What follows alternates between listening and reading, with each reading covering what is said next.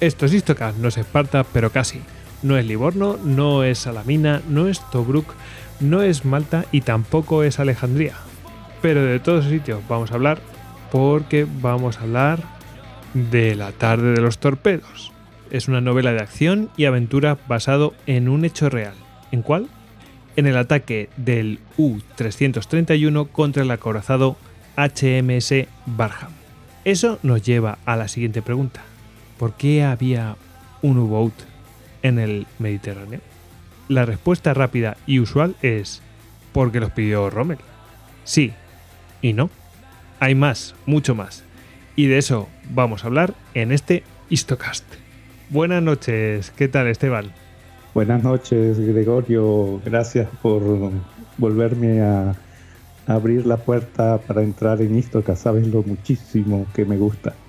Bueno, ya sabes que eh, esta es tu casa, que ya has grabado unos cuantos programas con nosotros, que te queremos mucho, eres un eh, podcaster hermano, pues eh, nos dedicamos a lo, mismo, nos, nos gustan los mismos temas, siempre que quedamos pues nos lo pasamos teta. ¿Qué quieres que te diga? que eres siempre bienvenido. y para nosotros es un placer pues que presentes este, este libro también con nosotros y, nada, pues vamos a, a, que dirá, oye, qué familiaridad, ¿no? Habrá gente que no te conozca, bueno, pues habrá que presentarte. Hay gente que dice, oye, las intros eh, que decís siempre lo mismo. Y, pues claro, es que los oyentes caen, vete a saber dónde. algunos sí dicen, ostras, qué bien, voy a empezar por el número uno, pero han empezado con otro. O sea, quiero decir que no sabemos por dónde vais a empezar. Así que, bueno, pues te tenemos que presentar, Esteban. Bueno, Esteban Pérez Bolívar, ¿no? Eh, Esteban, y eh, lo podéis encontrar en Twitter como Match5, arroba Match5. Y su podcast, y es por lo que es más conocido Esteban, aparte, pues ojo, vamos a ver por lo que termina siendo más conocido, porque eres muy prolífico eh, siendo escritor. Que, que, bueno, vete a saber. Pero mm, Esteban es muy conocido por el tema de que tiene, es podcaster, como ya he mencionado, y mm, tiene un podcast que se llama Zafarrancho Podcast. Eh, eh, y bueno, su cuenta, de, la cuenta de Twitter de este podcast, de Zafarrancho Podcast, es arroba zafarranchopod. Y la página web es zafarranchopodcast.wordpress.com. Bueno, eh, la verdad es que también lo podéis encontrar en Istocast, en el Istocast 117, en el que hablamos pues del despreciado ejército italiano en la Segunda Guerra Mundial. Y hoy vamos a hablar un poco de eso, Esteban. Sí, Eso es. Y, del Istocast 136, en el cual hablamos de la décima flotilla más, que eran tíos duros, duros. Y, bueno, pues eh, hablando, pues eh, hablábamos de lo prolífico que eras, Esteban, y bueno, vamos a, vamos a ver, porque ah, eh, publicaste con nuestros amigos de Ediciones Salamina, publicaste los raids de la décima flotilla más, y también publicaste El Mediterráneo en la Segunda Guerra Mundial. Estos son em, ensayos directamente. Pero también tienes tu primer, bueno, tu primer hijo, que es una novela que se llama A la sombra del pulsar y de gran popularidad entre los oyentes, la verdad. Y podcaster también, ¿eh? O sea que ha gustado, ha gustado. Y nada, pues nos vienes a presentar La tarde de los torpedos, que también es novela, vuelto otra vez a, este género. Bueno, el que les habla Gojix, arroba Gojix barra bajas en Twitter y ya sabéis que a nosotros nos podéis encontrar en en pues, Twitter, en Facebook, en Pinterest, en Instagram, en Telegram, en YouTube. Yo qué sé, Esteban, estamos en mil sitios, esto es una locura. Y, bueno, pues eh, que en, de todas formas en nuestra página web pues tenéis toda esta información, eh, y nuestro correo electrónico es info.istocast.com que en la misma página web nos podéis dejar audios y que en duckbelly.com pues podéis haceros con nuestras camisetas y otras camisetas de, pues, temática militar. Em, vamos a mandar saludos a la gente que nos escuchan, bueno, pues de la, ¿qué te parece de la zona de Túnez y de Italia? ¿No? Sicilia también lo hemos mencionado un par de veces y de Malta, por ahí. Eh, todos los que nos escuchen de esas zonas, ¿vale? Eh, bueno, que seguro que nos escucharán además a través de la app de Istocast para Android. Y si no, bueno, pues lo hará a través de las eh, apps que tiene Evox, tanto para mm, la plataforma de Android como la plataforma de, Apple, ¿no? En, sus distintos dispositivos. y, bueno, pues tenemos que decir que este capítulo y otros que estamos publicando, pues los podéis encontrar eh, con siete días de antelación en Audible. Audible o Audible, ¿no? como, como algunos eh, mencionan. bueno, depende de en qué idioma. Yo siempre le llamo audible. Bueno, pues. Yo también. Sí, yo creo que no sé fácil. Además, es una palabra que es sencilla de decir.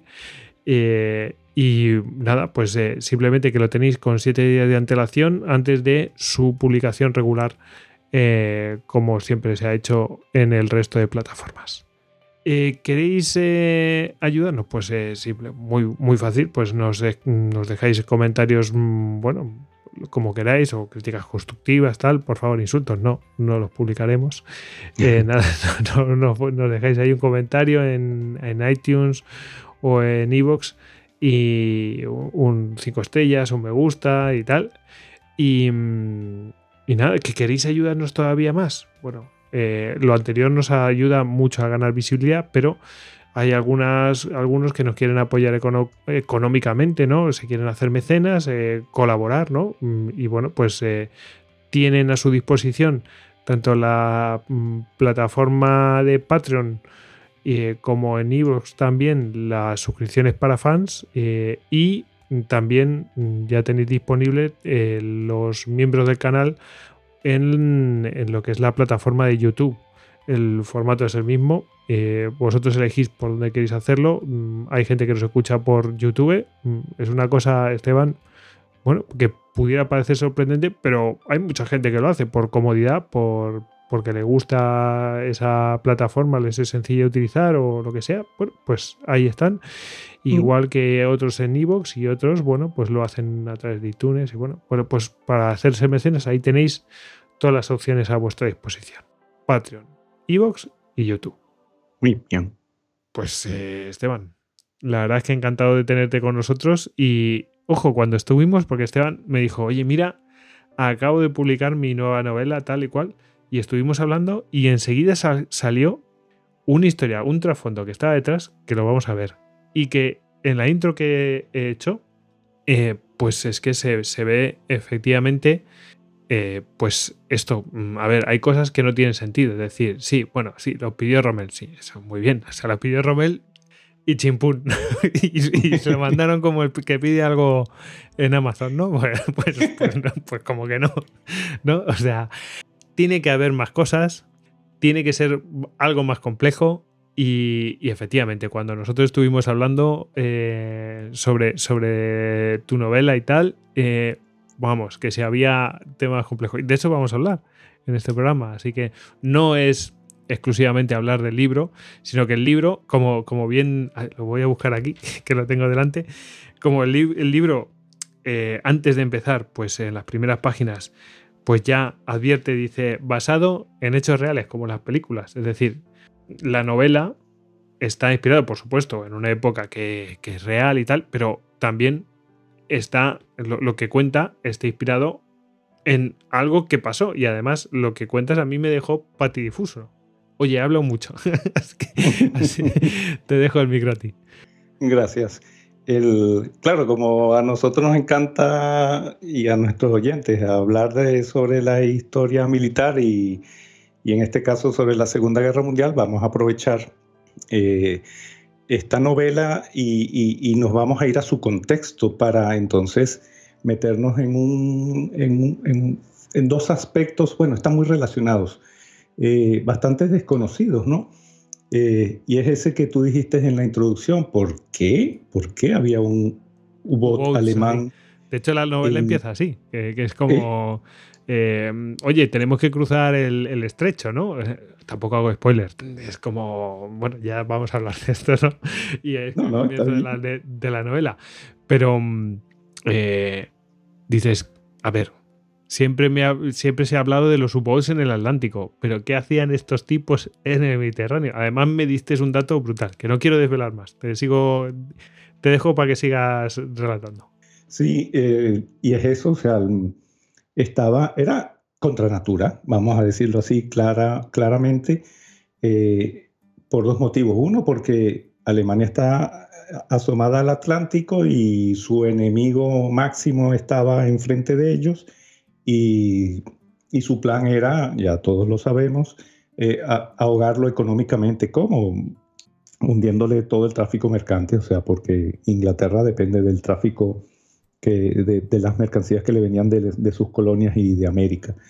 Y, y, por otra parte, en el Mediterráneo estaba tapizado de submarinos italianos. Entonces, eh, ¿cómo es que eh, tenemos a, eh, un U-Boat en el Mediterráneo? Bueno, eso es la historia que vamos a contar. Y nos va a permitir entrar en contacto con un informe secreto.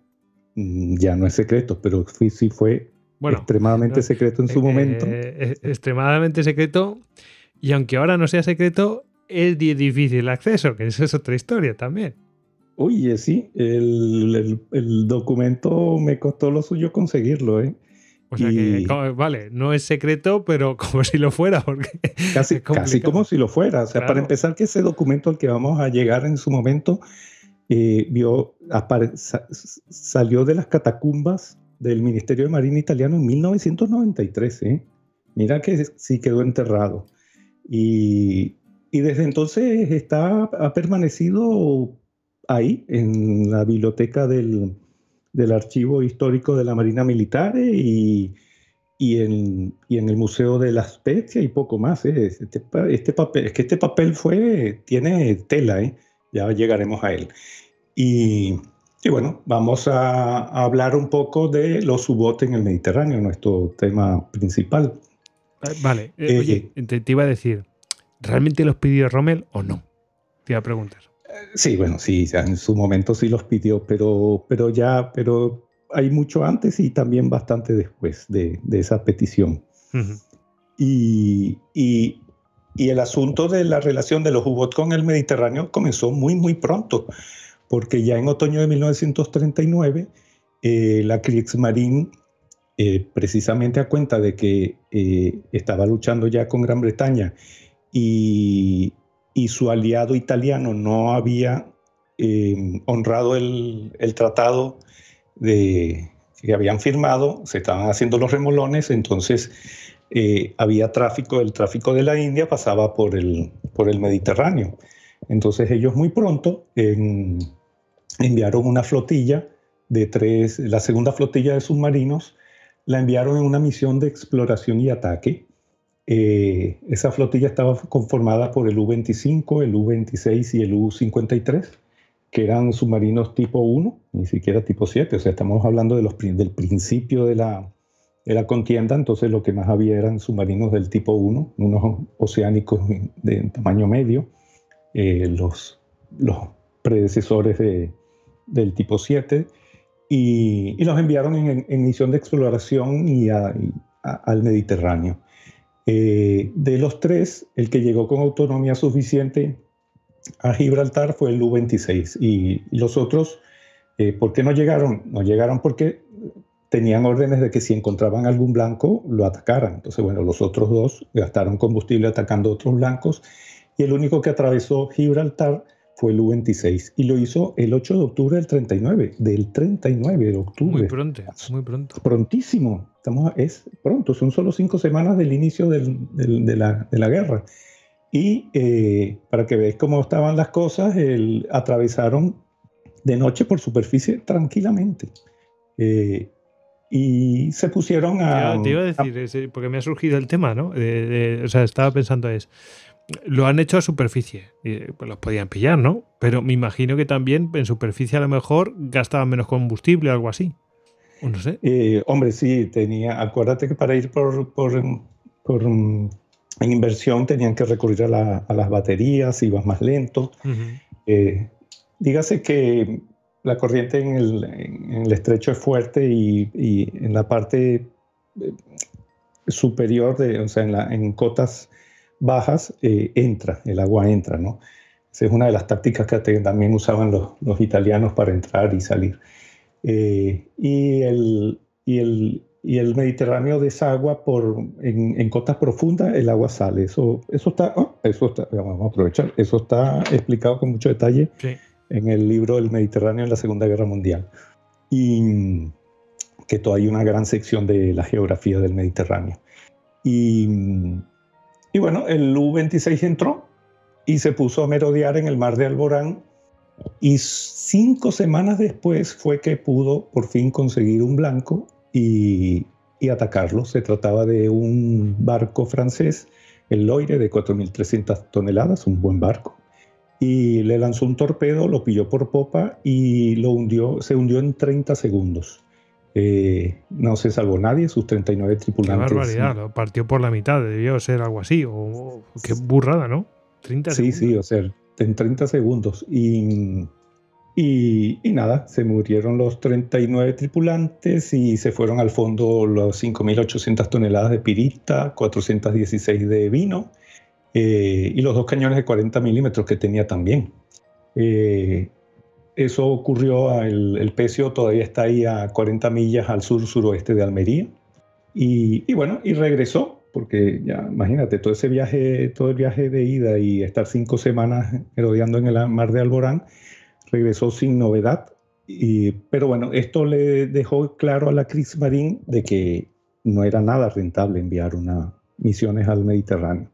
Eh, el almirante Donitz estaba obsesionado con la productividad, era, era como un empresario en este sentido. Él todo lo medía en base a recursos, eh, en recursos gastados, tiempo de, eh, y, en toneladas, y todo eso contra toneladas eh, hundidas, ¿no?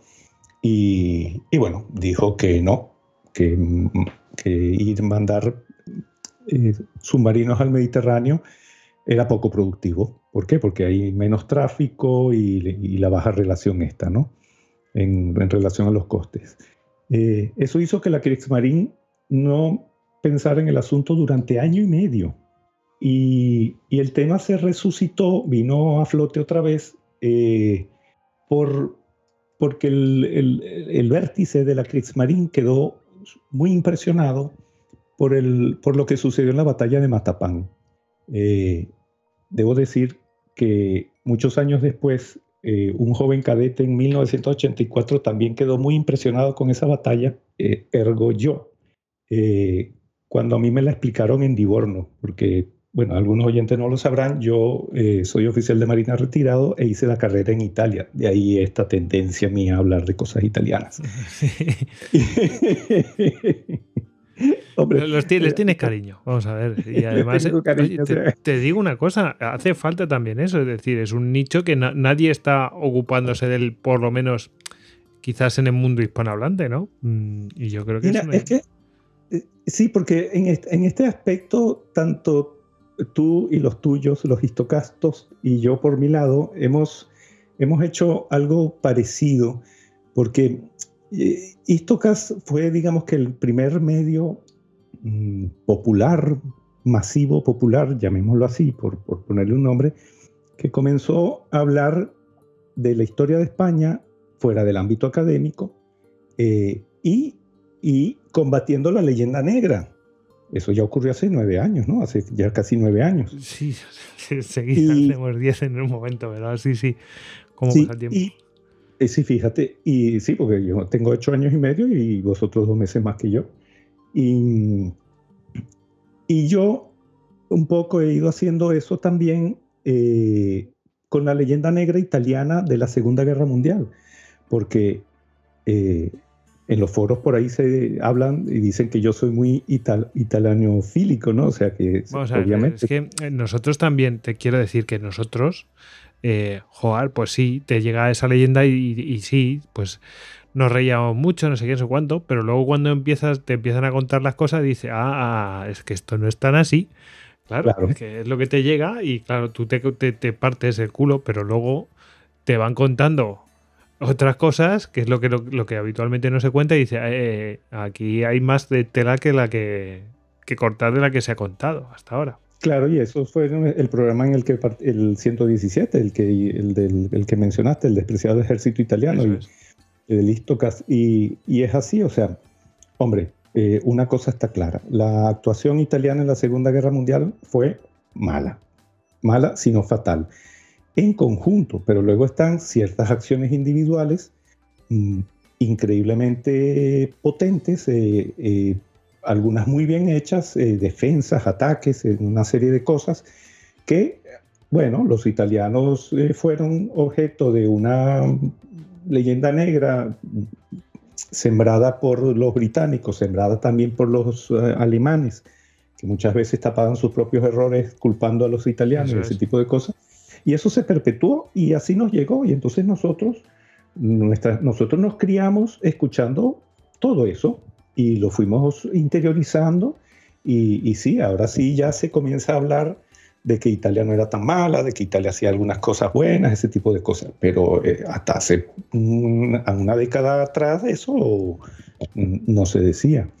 Eh, eh, y, fijémonos que en el programa de hoy vamos a hablar de, un aspecto muy negativo, o sea, porque aquí vamos a terminar eh, hablando del desempeño de los submarinos italianos, eh, del mal desempeño de los submarinos italianos, pero lo importante es que esto no es que lo dijeran los británicos, el que, el que, el que va a decir esto es el propio jefe de la Fuerza Submarina Italiana que es este informe famoso que, que, mencionamos al principio.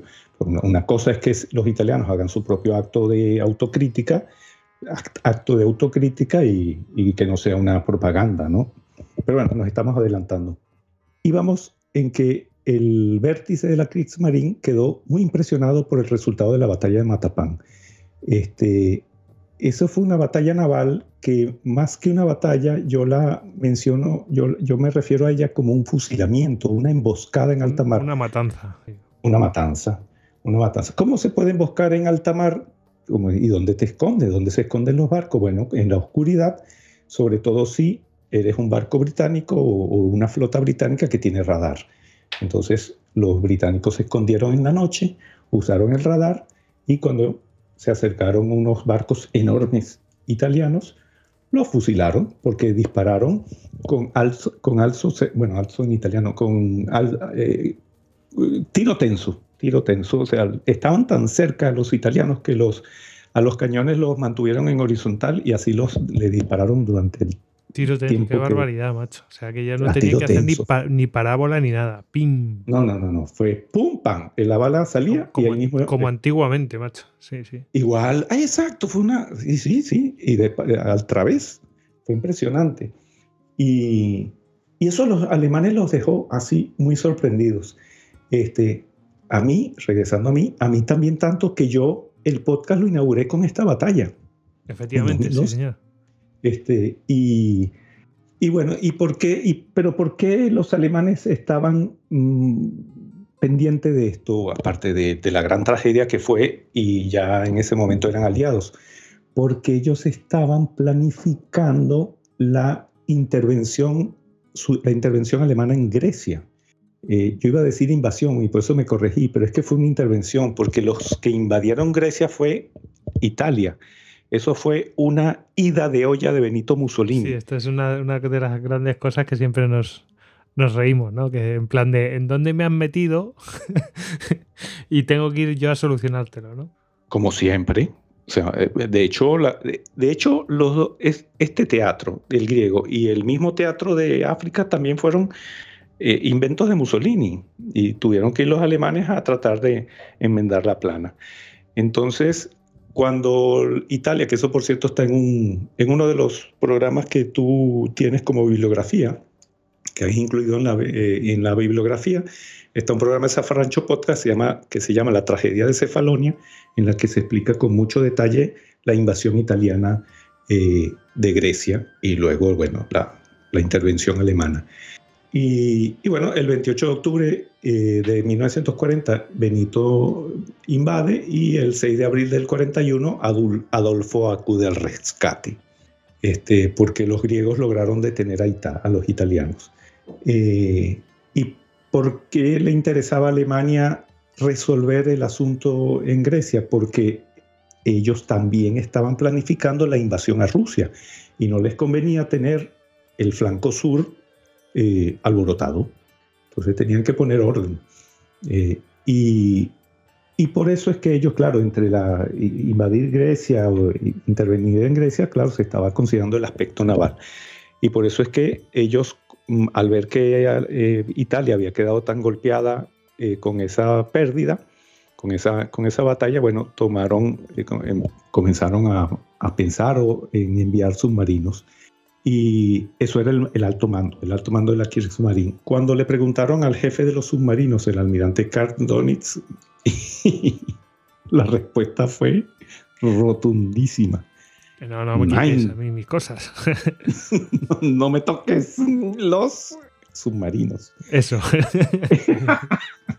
hombre, ese, eh, ese hombre estaba luchando para para, aumentar la fuerza de submarinos. Él tenía su plan, él tenía el plan que él forjó en la, mientras fue prisionero de guerra en la Primera Guerra Mundial, él estuvo meditando y él sacó un plan de que si él lograba, si se lograba estrangular a, eh, a Gran Bretaña, eh, se venía abajo, y, con toda razón, ¿no? Entonces él decía que era, más, era mejor, en vez de enfrentarse a la, a la, a la temible y poderosísima flota de barcos eh, británicos, si te concentrabas en hundir barcos mercantes, era como mm, acabar con sus barcos de guerra, porque si lo dejabas sin combustible, los barcos se paraban, ¿no? Y para eso él, él, tenía pensado una flota de 300 submarinos y cuando comenzó la guerra, ya muchos de nuestros oyentes saben que los submarinos que tenía eh, Alemania eran poco más de 50. Y e iban creciendo, pero poco a poco. Entonces, por eso es que él come diciendo, pues, me vas a, hacer mandar submarinos a Alemania. Eh, eh, no, porque los necesitamos para seguir con la, la, lucha contra en el Atlántico. Y por otra parte, otro de los argumentos que usó Donitz fue Alemania, el Atlántico. Italia, el Mediterráneo, que para eso tienen 117 submarinos. Es que tienen más que nosotros, ¿por qué voy a tener que mandar yo? Es que esto es una de las cosas que hablábamos fuera, ¿no? O sea, de, mm, antes de... Y cuando estábamos hablando para preparar el programa, y como es que esto no tiene ni pie ni cabeza, pero ¿qué pasa con los italianos, no? ¿Qué está pasando aquí? Claro, y entonces otra de las cosas que también él dijo, dice, pero bueno, no me tienes casi 30 submarinos en el Atlántico en Francia, pues que se regresen que de paso no los quería porque no eran muy eficientes. Eso también lo tratamos en el programa ese que hicimos juntos. Este, eso, al principio esos submarinos no hundían ni el ancla. Este, estaban fuera de, no tenían experiencia, una serie de deficiencias que por cierto ya las vamos a, tocar más adelante. Y, él dijo, hombre, que si se necesitan submarinos, pues que los submarinos estos que están aquí en el Atlántico que se regresen a casa y, y luchen. Entonces, em, eh, sea como fuere, el tiempo pasó. Eh, Alemania, o sea, no se envió nada, obviamente, nos enviaron submarinos. Eh, Alemania terminó de hacer el trabajo que Italia había comenzado, conquistó Grecia. Y ya luego, como una cosa lleva a la otra, así como cuando uno hace una reforma, que bueno, ya que estamos, vamos a. Entonces vino lo de invadir Creta. Este, para eso entonces se volvió a, mencionar lo de enviar submarinos al, al, Mediterráneo. Eh, pero aquí ya también nos, comienza a jugar otro, ya para ese entonces teníamos otro frente abierto, que era el de África. Yo quería hacer una pausa aquí para, para explicar el frente, lo que es la guerra en el, en el norte de África porque yo tardé, mucho en, entender los, muchos, vaivenes de esa guerra, porque eso fue una guerra de movimiento, que iba y que venía, eh, y hasta que no hice una especie de imagen mental, no fue que la terminé de entender. Entonces yo ya, y, y como viene al caso, porque claro, ya al final vamos a terminar hablando de Rommel, yo quería hacer rápidamente una imagen mm, mental sobre esta guerra, ¿no? Para que entendamos eso de que iban y venían. Eh, en, en junio de 1900, ah, ah, bueno, para eso vamos a hacer, vamos a recurrir a una imagen que es un columpio. Imaginémonos un columpio que lo ponemos así como en, la Sirenaica, en, en, Libia. Imaginémonos un columpio gigantesco con la barra por meridiano, es decir, de sur a norte. Si nosotros tenemos ese columpio imaginario eh, con, la barra de sur a norte, hacia dónde se va a mover el, el, balancín, el columpio, pues se va a mover a este y hacia el oeste, ¿no? Entonces, el 10 de junio de 1940, que fue cuando Italia le declaró la guerra a Gran Bretaña, eh, ese columpio estaba quieto y, no había nadie montado en él. Lo que sucedió fue que en ese momento los, británicos que estaban en Egipto y comenzaron a hacer unas escaramuzas a penetrar el territorio de, de Libia, que era una colonia italiana, eh, y al no encontrar mucha resistencia, se fueron, fueron entrando, fueron entrando, y al final esa, esas escaramuzas se convirtió en como una especie de improvisada invasión que se adentró hasta 150 kilómetros. Claro, si me van dejando, me van dejando, pues oye, pues, sí, pues para adelante. Para adelante, y pues, llegaron hasta Tobruk. Pero claro, eso fue tan, tan así a la prisa y corriendo que eh, tuvieron averías, les faltaron víveres, era lo que era. Fue una invasión de andar por casa. Sí, vas estirando una cosa no planificada, vas estirando la línea, vas estirando las líneas y, claro, tú no habías planificado llegar tan lejos. No, no, y, en pleno desierto, en total que se devolvieron. Entonces fue, digamos que, un, una curiosidad. El primero que se montó en el columpio, el 9 de septiembre de 1940, fue el mariscal Rodolfo Graziani, que acaba de ser nombrado después de la muerte de Italo Balbo, que hoy era el gobernador de Libia, eh, y entonces él, eh, al mando de cuatro divisiones, se montó en el columpio y se fue de este a oeste, ¿no? Con cuatro divisiones eh, y unos medios, los tanques italianos en ese momento eran pequeños, bueno, nunca fueron grandes, eran tanques pequeños y, y medianos, y avanzaron.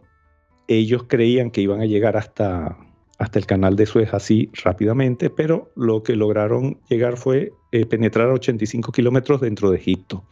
Y ahí se detuvieron por el alargamiento de las líneas, las líneas de suministro. Y eh, otra de las cosas que se detuvieron fue mientras los ingenieros italianos, o sea, los, ingenieros militares iban construyendo un acueducto y todo para, para eh, mejorar el aprovisionamiento. Entonces se atrincheraron. Eh, y el siguiente acto, el, siguiente acto en, este, en, esta imaginación, acto imaginativo nuestro, ocurrió el 9 de diciembre de 1940, cuando el general Richard O'Connor eh, cogió al mariscal Graziani por el pecho, lo tiró del columpio, se montó él y se fue con un ataque preventivo, al mando de un ataque preventivo hacia de este oeste. Eso era un ataque preventivo para debilitar a los italianos. Eso, eso, eso nació como casi prácticamente como una encamisada, una encamisada de los tercios. Era ir, atacarlos, fastidiarlos, debilitarlos y regresar. Pero no, eso creció y creció y se terminó convirtiendo en la Operación Compás. Eh, 30.000 hombres, 30.000 británicos eh, acabaron prácticamente, no es que los mataron, o sea, muchos eh, los tomaron prisioneros, a cientos, al ejército de 150 mil italianos. Este, y avanzaron, avanzaron de este a oeste y llegaron muy profundo, conquistaron toda la Sirenaica y llegaron hasta el Agelia. Eh, la Sirenaica es esa, esa especie de joroba que hay en Libia, ¿no? luego viene el Golfo de Solum y, luego ya seguiríamos hasta Trípoli, ¿no? Entonces se quedaron a mitad de la costa del Golfo de Solum. Ahí se detuvieron y se detuvieron por dos motivos. Uno, porque Churchill comenzó a desviar fuerzas hacia Grecia y las sacó del norte de África. Y el segundo, el, programa, el problema recurrente del norte de África, el alargamiento de las líneas de suministros. Se hacían enormes, se hacían larguísimas en pleno desierto. Hombre, es que era un continente, estabas atravesando el ancho de un continente, no, es poca cosa. No, eso es tremendo y en ese y, además de, puro desierto.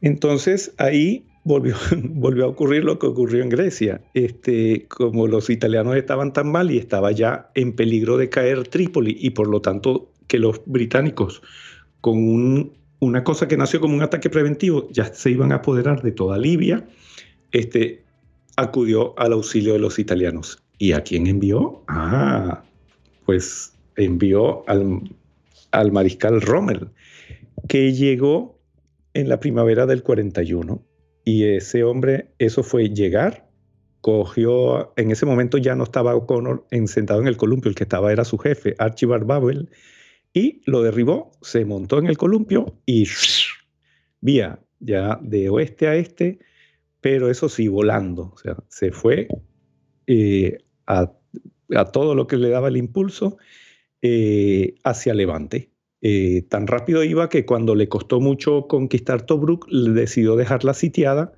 un poco como hacían los alemanes en Rusia, esa táctica de, avanzar y avanzar y dejar bolsas atrapadas, ¿no? Este, y, lo dejaron sitiado y siguió. Este, hasta que se tuvo que detener, también por, la, por, el mismo problema de siempre, el del alargamiento de las líneas de suministro, se iban haciendo cada vez más, más, más, más largas porque tenemos los, puertos aptos para recibir víveres y, pertrechos estaban, se iban quedando cada vez más lejos. El principal era Trípoli, que estaba lejísimos, y luego el otro era Tobruk, pero en este caso estaba, estaba en manos de los, de los británicos, de, los australianos que habían quedado ahí atrapados. Entonces eh, se tuvo que detener. En noviembre del 41, los británicos lanzaron un contraataque. Eh, ya ahí ya estaba al mando el general Auchinleck, pero esto Rommel se lo vio venir y no se dejó tirar del columpio. Se del columpio, se cogió del columpio y, lo, y ¿qué fue lo que hizo? Se retiró, él mismo agarró y se impulsó hacia atrás y fue cediendo terreno o sea, lo que hizo fue una retirada controlada, que es una de las cosas que se consideran de, de, sus genialidades, ¿no? Él lo, la vio venir, la vio venir y entonces eh, eh intentó derribarlo, no pudo, y, pero bueno, se fue retirando y los británicos fueron yendo detrás. Hombre, no es que se metiéndose, hubo batallas. Claro, pero se fueron ahí combatiendo, pero se iba cada vez, ya lo estoy viendo, se va adentrando, ¿no? Cada vez más estirando las líneas británicas y el otro cada vez retrayéndolas y por lo tanto haciéndose más fuerte, ¿no? Claro, claro, acortándola, acortando sus líneas. Eso, eso esta, esta, cosa rara que estoy contando yo así es eh, en, en, en, la historiografía seria, se llama Operación Crusader. Este, pero bueno, eh, era Rommel echando para atrás en el columpio y Auchinleck tratando de cogerle el columpio. este, los británicos lograron liberar Tobruk, eh, porque claro, fueron conquistando terreno, y Rommel llegó al mismo punto donde había iniciado, al, en la Gelia, y, como, y tal cual como acabas de decir, haciéndose fuerte, haciéndose fuerte, se hizo fuerte, recibiendo suministros. Eh, bueno, los que los que iban llegando, ya eso un poco trataré, eh, hablaremos más adelante. Eh, y bueno, como estaba él en el, en el mismo columpio, una vez que cogió bastante impulso ya en el oeste, Bubía volvió a, a impulsarse y se fue al este. Esta vez sí avanzó, conquistó Tobruk, ya no cometió el error de dejarla ahí eh, en manos de los sitiada y en manos del enemigo. Y volvió a, el columpio se, se, inclinó hacia el, hacia el este y llegó un momento que ahí sí fue la novedad de esta guerra de movimientos en que se, se volvió estática. Entonces el columpio se quedó así como congelado e inclinado en el este durante tres meses, en julio, agosto y septiembre del 42. Eh, eh, se hicieron trincheras, se reforzaron, o sea, se, eso parecía Europa, se hizo una trinchera larguísima que iba desde la costa hasta, hasta la depresión de Qatar, muy al sur. Y, ¿Y qué fue lo que hicieron? Los dos bandos comenzaron una carrera por acumular pertrechos. Eh, ambos bandos sabían que el que acumulara pertrechos y atacara primero iba a ganar el, eh, la batalla, esa guerra, o al menos en ese, en ese teatro de operaciones. ¿Y quién fue el que acumuló más pertrechos y se lanzó de primero? Pues el que ya para ese momento era el jefe eh, de los británicos, eh, o sea, de los aliados, Montgomery. Eh, y aquí sí ya cogió a Rommel, lo tiró del columpio, se subió él y cogió tanto impulso y tenía tantos pertrechos y lo empujó, lo empujaron tantos soldados que el columpio se fue hacia el, hacia el, hacia el oeste y se reventaron las cadenas, o sea que ya no había vuelta atrás. Eh, ¿Y dónde terminó? Terminó en Túnez. Eh, con, se eh, conquistó toda Libia, llegaron hasta Túnez. En Túnez se juntaron con los norteamericanos que habían desembarcado en Argelia por la operación Torch y y el 13 de mayo de 1943 ya todo el norte de África era de los aliados. Eh, esto lo, digo porque antes de la pausa nosotros habíamos hablado que eh, en junio de 1941 se estaba, eh, los alemanes estaban preparando la invasión de Creta. ¿Qué ocurrió el primero de junio? El 2 de junio hubo una reunión entre Hitler y Mussolini en los Alpes donde eh, Hitler, hubo, hubo doble presión. Hitler, por, por, lo alto, le pedía a Mussolini que enviara los submarinos que estaban en el Atlántico, que los hiciera regresar. Eh, no les dijo que no, que no los querían porque no eran muy eficientes, sino que eh, ellos estaban construyendo muchos submarinos y que necesitaban espacio, necesitaban muelles. Y por la otra parte, a más, a más bajo nivel, el jefe del alto mando alemán, el mariscal Keitel, le pedía eh, más o menos lo mismo al jefe del alto mando eh, italiano, que era el general Hugo Caballero. Y, bueno, esa reunión sí logró que, que, repatriaran submarinos italianos. Eh, aceptaron regresar a 13. los alemanes lograron que se enviaran los, los más grandes, los menos, los menos lo menos eficientes. Y, pero eso fue una victoria eh, agridulce porque los italianos, eh, ¿qué fue lo que hicieron con esos submarinos? Como eran grandes, porque eran oceánicos, eh, decidieron usarlos como transportes para transportar pertrechos al norte de África eh, y poderlos, eh, poderlos llevar a las, a las radas de Bardia, Bardia y Derna, por ejemplo. O sea, ya hemos hablado de que los puertos grandes estaban muy en retaguardia, entonces eh, para colocar mm, pertrechos lo más cerca posible del frente, entonces se les ocurrió esa idea, usar los submarinos, esos submarinos grandes. Este, eh, claro, los alemanes te podrás imaginar, entre eso y que la táctica de los submarinos eh, era muy, muy conservadora, la de los submarinos italianos, eh, estaban mal. entonces, en verano del 41, que es cuando tenemos a, Rommel en muy avanzado en, Egipto, eh, en, esa, en esa situación, eh, es decir, con las líneas de suministro muy largas, muy necesitado de pertrechos porque estaba, estaba ya en territorio enemigo, ahí es donde Rommel se harta y es cuando mm, eh, pide, o sea, pide que, le, que le envíen la petición de él no fue así directamente de que le, que le mándenme submarinos. Él lo que quería era que, le, que le cortaran los suministros a los otros. Exacto. Que le cortaran los suministros a los, a los, a los, a, los británicos y que le defendieran sus convoyes. Entonces, claro, eh, una, la defensa de los convoyes era eh, con los barcos, los barcos de la Regia Marina. El quería que la, que la, que la Marina defendiera a los convoyes y que se atacaran a los, a los, a los aviones, a perdón, a los, a los, barcos de carga del enemigo, bueno, con todo lo que se pudiera. Y entre eso estaban los submarinos, ¿no? Y entonces, claro, eh, entre sus peticiones estaban como diciendo, bueno, pero mándenme al, mándenme submarinos, mándenme, acaben con, con, con los convoyes enemigos. Entonces, y tuvo el apoyo del general Enno von Rintelen, que era el oficial de enlace en, alemán en Roma, ¿no? Eh, el almirante Karl Donis vuelve a decir que no, eh, porque argumentando lo mismo, decía que había poca densidad y eso iba a bajar la productividad eh, de, recursos o submarinos empleados en, en relación a lo, al tonelaje hundido. Él argumentaba que sus submarinos en, el Atlántico contribuían al bien, al bien mayor, ¿no? al the greater good, que dicen los norteamericanos. O sea, como diciendo, eh, tengamos paciencia, o sea, no, paciencia, o sea, si, si hacemos que, si, si, estrangulamos a Gran Bretaña, todo lo demás caerá.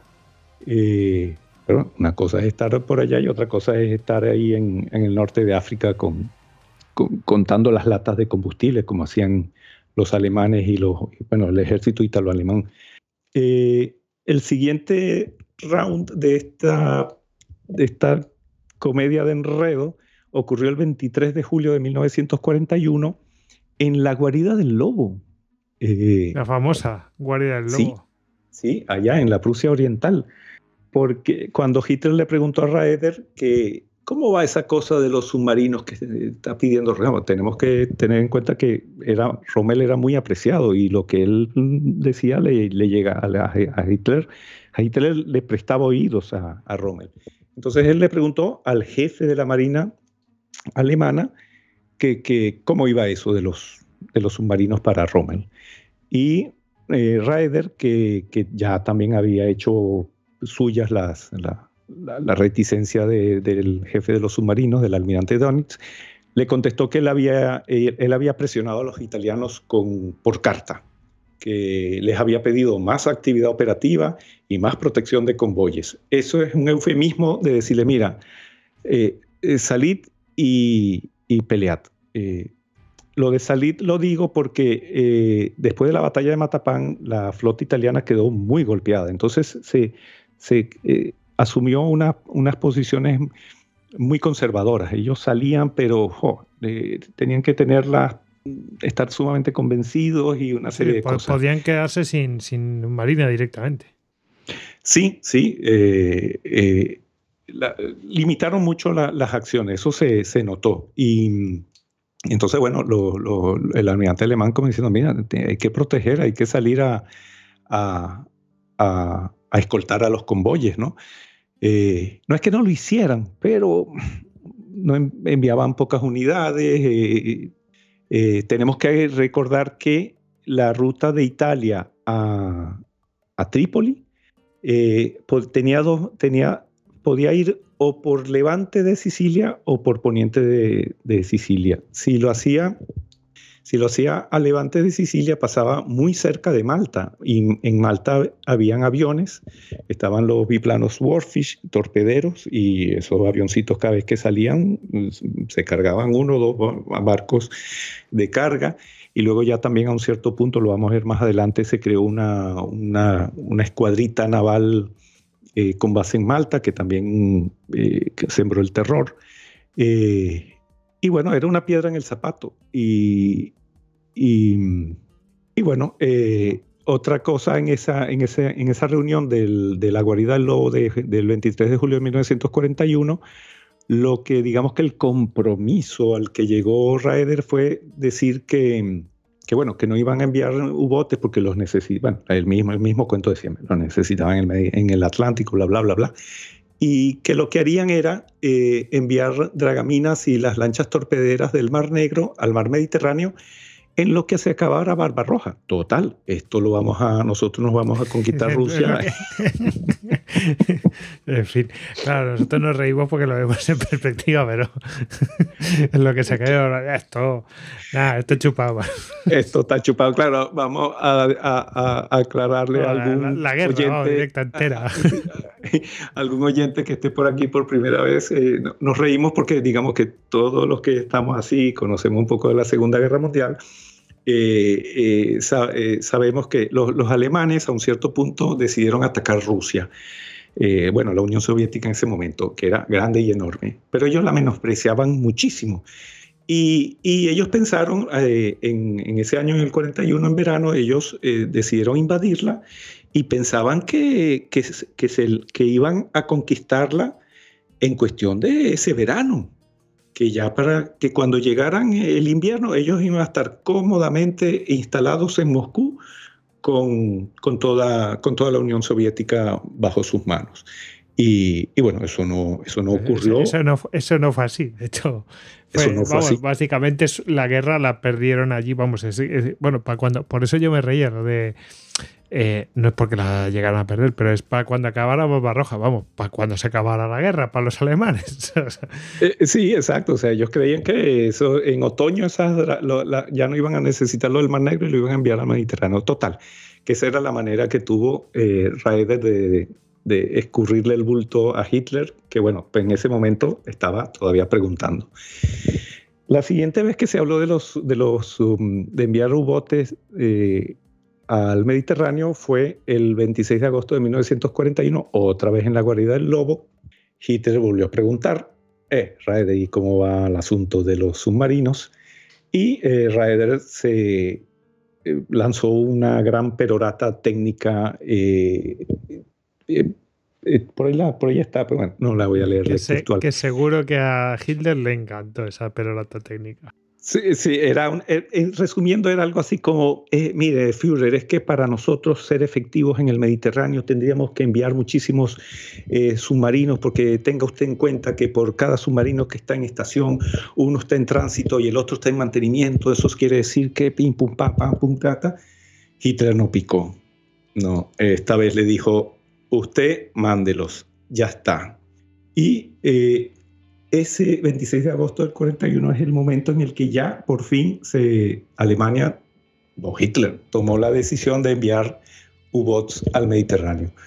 Eh, se, decidió enviar seis, un, seis y de paso eh, hubo un bonus que también en ese momento ellos habían logrado también hacer que Betasom, la base italiana en Francia, repatriara 10 submarinos más. Eso quiere decir que iban de golpe y porrazo, iban a entrar al Mediterráneo 16 submarinos. Eh, este, este, asunto de, esa, de, esa, transferencia de submarinos de bases francesas al, Mediterráneo, eso está eh, reflejado indirectamente en la novela también, para que veáis que la novela no va solo de la... Va, abarca muchas cosas. En ese momento, bueno, claro, ya se tomó la decisión, entonces comenzó un tortuoso, tortuoso proceso de coordinación, de información, de ver de, entre la Kriegsmarine y la Regia Marina para, para, para este asunto de tener U-boats en el Mediterráneo. La Kriegsmarine decidió eh, que la base para esa primera fuerza, mm, llamémosla así, casi expedicionaria en ese momento, iba a ser la base de Salamina. Eh, Salamina es una isla que está muy cerca de Atenas, eh, en la que, en la que y, era la sede de la Marina griega, entonces era una base grande. Eh, a ellos les, les, gustaba ese lugar porque estaba cerca del décimo cuerpo aéreo de la Luftwaffe, que tenía en ese momento sede en, en Grecia y tenía un astilleros en los que se podían reparar hasta cuatro U-boats, eh, y así no tendrían necesidad de ir a de reparar las naves en Italia. Eh, los iban a enviar eh, desde el oriente, la base del oriente, directamente hasta la zona de patrulla. ¿Y cuál es esa zona de patrulla? Em, básicamente la, el, norte de, Egipto y, Libia, la, costa. ¿Por qué? Porque en ese momento, eh, estamos hablando de septiembre del 41, eh, eh, recordemos que Rommel estaba muy adelantado, estaba muy adelantado en, en Egipto y Tobruk estaba sitiada. Y entonces, desde la base naval británica de Alejandría, en Egipto, eh, había un flujo continuo de, unas grandes gabarras motorizadas entre Tobruk y, y Alejandría, ¿no? Entonces estaba, eso, eso, eso, te, eso ponía a Rommel y lo sacaba de las casillas porque lo reabastecían eh, Tobruk en sus narices, ¿no? Entonces, eh, por eso fue que se estableció esa zona, de, esa primera zona de patrulla, que iba a ser un coto de caza exclusivo de los alemanes, que iba desde los 23 grados 10 minutos a los 31 grados este y desde los 33 grados norte hasta la costa, ¿no? Toda esa parte. Y mm, otra cosa que la Kriegsmarine en ese primer contacto organizacional con la regia marina era que les rechazó una petición de los italianos de retrasar el envío de los U-Boat porque coincidía con la repatriación de sus 10 submarinos. ¿no? Ellos tenían miedo de que hubiera incidentes de fuego amigo y los alemanes le dijeron que no, que si eso se conversaba, que si se daban claves y que si se habían unos horarios, este, o simplemente el hecho de, mira, eh, cuando atravieses no le dispares al submarino que te encuentres, eh, se solucionaba, ¿no? Este, también, bueno, una de las cosas que también hicieron fue agradecer eh, que los italianos le suministraran cartas náuticas del, del Mediterráneo, la posición de sus campos de minas, nos faltaría más, y y que les dijeran eh, las experiencias que ellos tenían cruzando el, estrecho, porque si algo hacían los italianos, la verdad, bastante bien era ir y venir por el, por el estrecho, porque a los italianos nunca los británicos le hundían un, barco, ¿no? La verdad es que ellos sí conocían mucho esos secretillos. Y, y bueno, a mediados de septiembre se decidió enviar el primer lote, que era un grupo llamado el Grupo Goeben, que estaba formado por el U-75, el 79, el 97, el 331, el 371 y el 559. Eh, iban desde el oriente, eh, atravesaban el, Gibraltar, eh, llegaban a, Sicilia, al puerto de Messina, ahí se reabastecían y se iban a la zona de patrulla y ya luego regresaban, o sea, se establecían en Salamina, ¿no? Eh, eso, esa, eh, en esa base se, organizativamente se creó la decimotercera flotilla de submarinos que estaba eh, comandada por, bueno, me río, os digo, por el teniente de navío Fritz Frau, eh, Frauenheim. Frauenheim. me sonreí porque... Sí, eh, era un as, era un as, tenía 18 barcos hundidos más dos dañados en solo en los primeros 12 meses de guerra, eh, hundió 18 barcos y dañó dos. Y, me río porque eh, los italianos quedaron en estado de shock de que el jefe de una escuadrilla y de una, de una flotilla y, y, prácticamente el jefe casi de una base naval avanzada, fuera un teniente de navío. No les entraba en la cabeza que alguien tan joven tuviese ese cargo, porque para ellos un jefe de flotilla tenía que ser un capitán de fragata. De hecho, en los, en los documentos que hay escritos, ellos creyeron que, teniente, que la TN, estaba mal escrito y que era CN, que era capitán de navío, y ellos lo pusieron, no, no, este es este un capitán de bachelo, ¿no? Y entonces ah, después lo tuvieron que corregir, hasta, pero bueno, eh, esto va a entrar en también un poco, lo vamos a ver después, porque eh, eh, lo de las edades. Claro, se quedaron, claro, con menor de edad está mm, quizás incluso dando órdenes o, o, tratando con gente muy superior y en rango y en edad, ¿no? Sí, sí, y, y, para ellos también, o sea, mm, la edad de, el, cuerpo de submarinos tenía una edad muy, muy, muy alta, la la edad promedio. Entonces, eh, eh, ese es uno de los, de los de las deficiencias también que habla el almirante Falangol en su informe. Ya pronto vamos a llegar. Eh, los, los seis U-Boat que entraron, entraron como, yo, yo lo, a mí, me, hace, a mí me, me recuerda a los perros en una peli británica de zombies. yo digo esto porque en, las pelis, yo soy un poco friki de los zombies, a mí me gustan mucho las películas. En las pelis americanas de zombies no hay perros. El fin del mundo llega y los perros se, desaparecen. Pero si tú ves una peli británica de zombies, siempre hay perros y se vuelven salvajes. Y ese es uno de los peligros que los sobrevivientes del apocalipsis en Gran Bretaña van a tener porque lo toman en cuenta. Los perros se vuelven salvajes y atacan a los humanos. Eh, pues así entraron los U-Boats en el, en el Mediterráneo. Llegaron mordiendo y atacando. El primer, el primer ataque ocurrió eh, del U-331 contra una flotilla de tres lanchas de, de, transporte, landing craft eh, tanks, que eran unas, o sea, le decimos gabarras, pero en realidad eran unos, eran unos lanchones muy grandes que podían llevar varios tanques a bordo. Mm. Y, y, eso ocurrió el 10 de octubre. El 12 de octubre, eh, otro submarino, el 75, atacó otras dos. Eh, él sí logró hundir una, en el primer ataque se dañó otra. Y el tercer ataque eh, ya fue el U-97 que se hundió dos barcos, eh, un carguero de 1.200 toneladas y un petrolero de 600. Eh, y si bien toda esa agresividad que, tenían, el hecho de que es, por la otra parte, por la parte de, los convoyes eh, italianos, seguían también sufriendo muchas pérdidas. O sea, la Marina y la aviación británica seguían hundiendo los convoyes. Entonces, seguían desde Roma y desde Rommel seguían pidiendo más apoyo.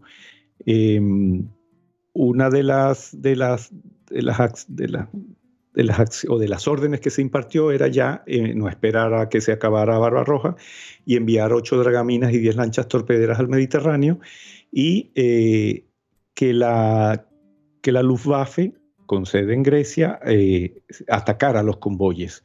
Pero eso no se materializó. Eh, Hermann Goering se hizo un poco el sueco y... otro. otro. Otro personaje, madre mía. Ese iba un poco por libre. Y, y entonces, por ejemplo, para, para, para apoyar, para defender a los convoyes que abastecían a, a, África y a Rommel, se necesitaba transferir aviones a Sicilia y él no quería. Eh, eh, entonces, eh, desde Grecia lo que se hacían era defender los convoyes que iban de Grecia a, África, pero claro, es que ese, eso, esos suministros no eran de la misma cantidad de los que iban desde Italia, ¿no? Y, y también se, se concentraban en, en, atacar la costa africana. Básicamente, a Göring lo que prefería era ayudar a Rommel en el campo, más que ayudarlo en retaguardia. No sé, no sé por qué motivos y por... Sí, lo que quería era el rollo táctico y no tanto eh, de tema de, estratégico, ¿no? De en plan de, bueno, mm. pues le voy a cortar las, eh, los suministros a los rivales. No, no, no. Eh, más bien quería una acción, acciones tácticas, en donde se lucieran las, las ah, sí, sí. Me parece que por ahí va. bueno, es que así era Gering. Y, y bueno, em, al final, eh, claro, estas necesidades de, seguir, de, más apoyo, eh, se cristalizaron y en octubre, a finales de octubre del 41, eh, se, se, accede a aumentar de 6 a 21 el número de, submarinos. Esto vino en parte porque surgió tanto en Berlín como en Roma surgió un miedo a que, a que desde Gibraltar se hiciera una especie de invasión a Algeria, se transfiriera y se creara un segundo frente. Lo que al final terminó ocurriendo varios años después con la operación Torch, eh, el servicio secreto italiano y eh, ellos empezaron a atar unos cabos que no existían, porque eso fue, eso fue una cosa que se, que se inventaron ellos pero se fueron convenciendo y entonces les entró un pánico terrible del segundo frente de que en Gibraltar iban a saltar a Argelia y que iban a coger, eh, a, coger a Rommel por la retaguardia. Y entonces eso fue lo que más influyó en este, en, este drástico aumento, porque de 6 a 21 es bastante. Eh, las, las, las, usuales eh, reticencias de, de, del almirante Donitz no fueron escuchadas. Y, nada, ya se comenzaron a enviar por tandas. Eh, poco a poco se fueron enviando. el siguiente lote fue de cuatro bots, de los cuales tres entraron y uno fue hundido. Que, que, fue la primera baja de U-Boat en el Mediterráneo. Esta vamos a comentarlo un momentito porque es, es increíblemente ilustrativa. El, el U-433, que es este submarino, eh, entró en, eh, muy parecido como el U-26. Él entró, atravesó Gibraltar y en el mar de Alborán vio un barco que él creía que era un crucero y le disparó cuatro torpedos. Eh, no pasó nada, el barco atacado tampoco se enteró de que había sido atacado, porque, y era una corbeta, era la corbeta Marigold. El U-433 salió en superficie, se puso a acechar en superficie, era de noche. ¿Y qué pasó? La, corbeta lo descubrió con el radar centimétrico tipo 271. Ya estaba ya estaba en, bar. Ya los británicos tenían radares en los, en los barcos. Lo descubrió a 2.000 metros. Eh, al verse descubierto, el U-Boat se sumergió rapidísimamente, como siempre hacían los, los alemanes, ¿Y qué pasó? Pues que la corbeta también tenía ASDIC. Sonar. Y los cazaron. Sí, el sonar, la denominación británica del sonar. Y ¡pum! A punta de bombas de profundidad lo obligaron a salir a la superficie y ahí lo remataron a cañonazos. Este, una corbeta. Claro, ahora una corbeta actualmente nos, nos hace imaginarnos un barco sustancioso, sí, grande. Grande, grande, grande, así potente. Eh, pero no. En la Segunda Guerra Mundial, lo que las corbetas británicas eran, eran, eran unos barquitos descendientes directos de balleneros, es decir, que tenían inclusive una sola hélice. Y era, era, un, era un barcucho. Lo estoy viendo y es un barcucho, la eh, un barcucho con un cañoncito en la proa. Sí, sí, no tiene mucho, ¿eh? a, lo, mejor el propio submarino tenía mucho más, no sé. Sí, era, era en, yo, yo tengo un episodio, ¿cuál es? Ah, el del gato. El, eh, tengo un episodio que se llama El gato, el barco y los comunistas, que habla de la historia de una corbeta que queda secuestrada por la China comunista en un río eh, en la Guerra Fría eh, total, que, y, a bordo hay un gato, por eso es que se llama. Y, y, bueno, se, se, habla de una historia que no, viene, no viene al caso, pero el punto está en que en, esa, en ese programa yo hago una disertación sobre los tipos de, de barcos de, británicos de la Segunda Guerra Mundial, la, de, destructores, fragatas, eh, corbetas y todo eso, ¿no? Y, bueno, total, que el Marigold era una corbeta que era un barco mm, de lo más modesto eh, y fijaros, queridos oyentes, lo que llevaba a bordo. Un radar y un sonar. O sea que les, estaban poniendo tecnológicamente morados a los del eje. Sí, claro, es que eso, es que el, el eje ya también... El barco más sabemos, significante llevaba todo eso. O sea que imagínate. Todo eso. Y, y, él solito, él solito cogió y se cargó, de noche se cargó un submarino a punta de tecnología. Es impresionante. El pecio está al sureste de Marbella o al suroeste de Girola, pues, ahí, quedó. Y, bueno, eh, eh, vamos a aprovechar un poquito, ya estamos por terminar este cuento de, la, llegada de los subotes, pero vamos a aprovechar que en este lote de que tres entraron y uno se hundió es importante porque eh, de los que entraron, a un cierto punto, eh, mientras ellos iban entrando, unos aviones italianos descubrieron a una, a una, una, flota británica, que era la, la, Fuerza H, formada por el Ark Royal, un portaaviones y el acorazado Malaya y seis destructores, que estaban en una misión de transferimiento de aviones a, Malta. No es que los fueran a llevar, porque era muy peligroso llegarse hasta Malta, porque claro, Malta estaba pegada a, Italia y ellos no se querían arriesgar a que saliera. En ese tipo de ocasiones la flota italiana salía, obviamente, o sea, como diciendo, tengo al enemigo aquí a, pocas millas y salgo y lo, lo acabo. Entonces ellos lo que hicieron fue acercarse lo más posible y desde el, y desde el portaaviones eh, enviar 37 eh, Hurricanes a, Malta, ¿no? Ellos viajaron dos, días a Levante, eh, lanzaron los aviones y se regresaron.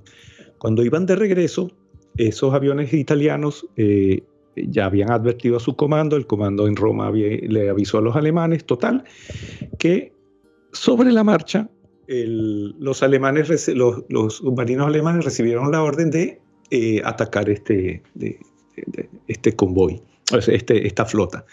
Y el submarino U-205 hizo un primer ataque, no tuvo éxito, y el U-81 de la salva de cuatro torpedos que lanzó, uno lo encajó por estribor en medianía del, del portaaviones Hart Royal. Eh, y, bueno, mm, tremendo, prácticamente una de las, estaban comenzando, una de las primeras acciones de, de, la Kriegsmarine en, en el Mediterráneo y ya se, se eh, destruyeron el, único portaaviones que tenía Gran Bretaña en ese momento en ese mar. Y, y bueno, eso trajo como consecuencia mayor vigilancia antisubmarina en Gibraltar, de, transfirieron aviones, eh, de día patrullaban los Sunderland, de noche los, los Swordfish con, con radar. Eh, eh, y reforzaron con siete destructores, 13 corbetas y cuatro rastreros el estrecho, ¿no? ya, no queremos eh, más lobos en este mar. Hombre, hombre, que no más. que no entren más. Y es más, tan, tan, tan al loro estaban que, que en el 28 de noviembre del 41 un submarino holandés torpedeó y hundió al U-95. Imagínate, hasta de submarino a submarino.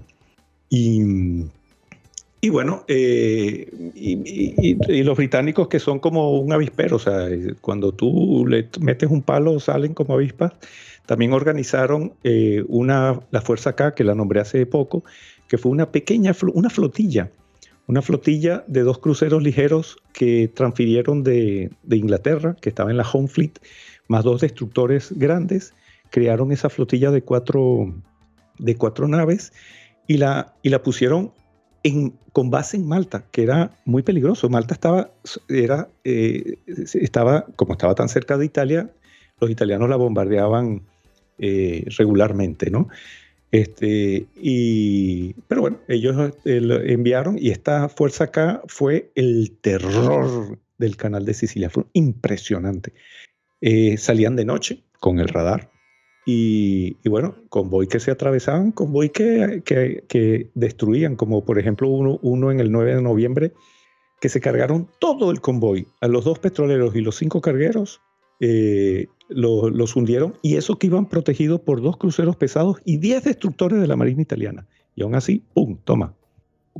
no dejaron un, un, transporte eh, eh, flotando. Eh, claro, la tecnología eh, era lo mismo que sucedió en Matapán, o sea, los británicos tenían ya eh, radares, los, italianos seguían sin tenerlo a esa, a los, italianos introdujeron el radar en su, en barco ya pues, prácticamente en 43, muy, muy, muy avanzado. Y, y bueno, y así se entró en en un esto, se, hizo un ciclo, el ciclo de eh, pedir refuerzos. Eh, básicamente este número de 21, de 21 U-Bots era el número que, queda, que quedaba como permanente. Eh, lo que pasa es que fueron enviados más, submarinos porque había que sustituir a los que ya, como estamos viendo, se iban perdiendo. También quisieron reforzar un poco más porque ellos quisieron tener un despliegue eh, permanente de 10, de U-Bots en, el Mediterráneo Oriental, 15 U-Bots en el Mediterráneo Occidental. Y luego, que eso también le restó fuerza al Atlántico, también querían tener y, me mantuvieron 15 eh, submarinos a, poniente del estrecho o sea, al, oeste y en el Atlántico. Y, y, bueno, así más o menos fue este, este ingreso. El, otro de los problemas que tuvieron que enfrentar alemanes y, e italianos fue, fueron logísticos. Cuando ya entraron tantos submarinos, no había dónde ponerlos, porque la, base salamina era pequeñaja, eh, su astillero no daba abasto, entonces eh, tuvieron que poner, hubo muchas negociaciones para ver dónde los ponían en Italia, eh, se hablaba de Nápoles, se hablaba de Brindisi, em, y, pero claro, esos estaban llenos también de los, de los submarinos italianos, que eh, habían, habían muchos.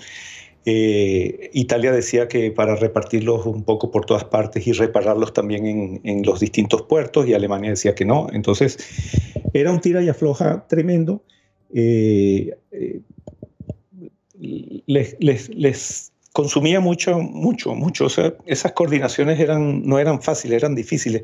Al final, por ejemplo, Alemania logró que eh, se concentrara las reparaciones en la Spezia. Eh, ¿Por qué? Porque no estaba tan lejos. Italia es larguísima, ¿no? Entonces, bueno, los repuestos llegaban a, por tierra hasta la Spezia y, se concentró toda la reparación. Tanto, tanto fue así que los italianos terminaron cediendo todos los astilleros de la Spezia para reparar los submarinos alemanes. A desmedro de los propios, o sea, dejaron de, reparar eh, barcos eh, italianos, los transfirieron a otras partes para poder reparar a, los, a los alemanes.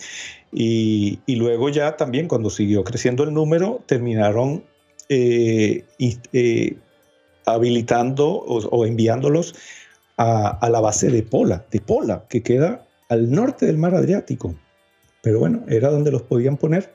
Y, y, bueno, mm, ahí, ahí también tenía astilleros en Pola, estaban las instalaciones de la Escuela de Submarinos que los italianos la vaciaron y para que las, las, dotaciones y todo el personal alemán estuviera ahí y los italianos los mandaron a vivir a un barco. a ese punto era, era una relación un poco así de, de sumisión tremenda, ¿no? O sea, los italianos siempre trataban de, no, que no, que de negociar, pero los alemanes eran los que terminaban imponiéndose. Luego vino la otra parte también muy difícil, que fue la parte eh, eh, organizativa. Eh, claro, esto, esto que nació como una especie de envío temporal, una fuercita expedicionaria para ayudar a Rommel a que terminara de conquistar Egipto, se terminó creciendo, entonces crearon un cuartel general de submarinos en Roma, eh, em, crearon otra flotilla, la, de, la, que estaba poniente, con base en, en La Spezia, la vigésimo novena. Eh, nada, crearon toda, toda una infraestructura. Eh, la sede estaba en Roma, eh, al menos ahí tenían contacto con el, alto mando de la aviación italiana, el alto mando de la aviación eh, de, la, Marina italiana.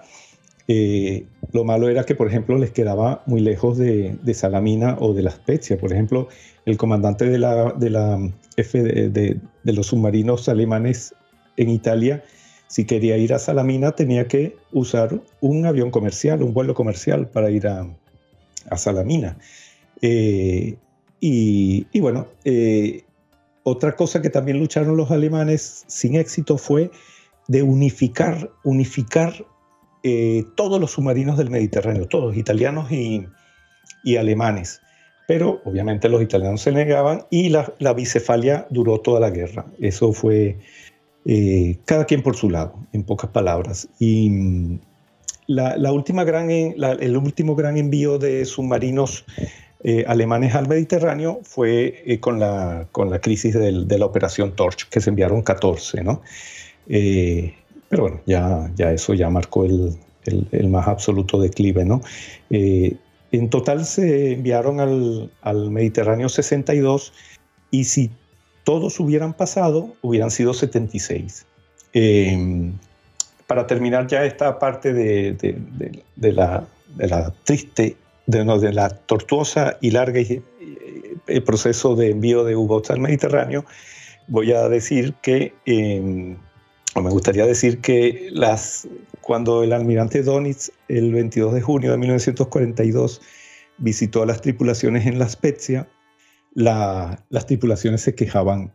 Eh, ¿Y por qué se quejaban? Se quejaban porque era, era, era arduo para ellos eh, eh, combatir en el Mediterráneo.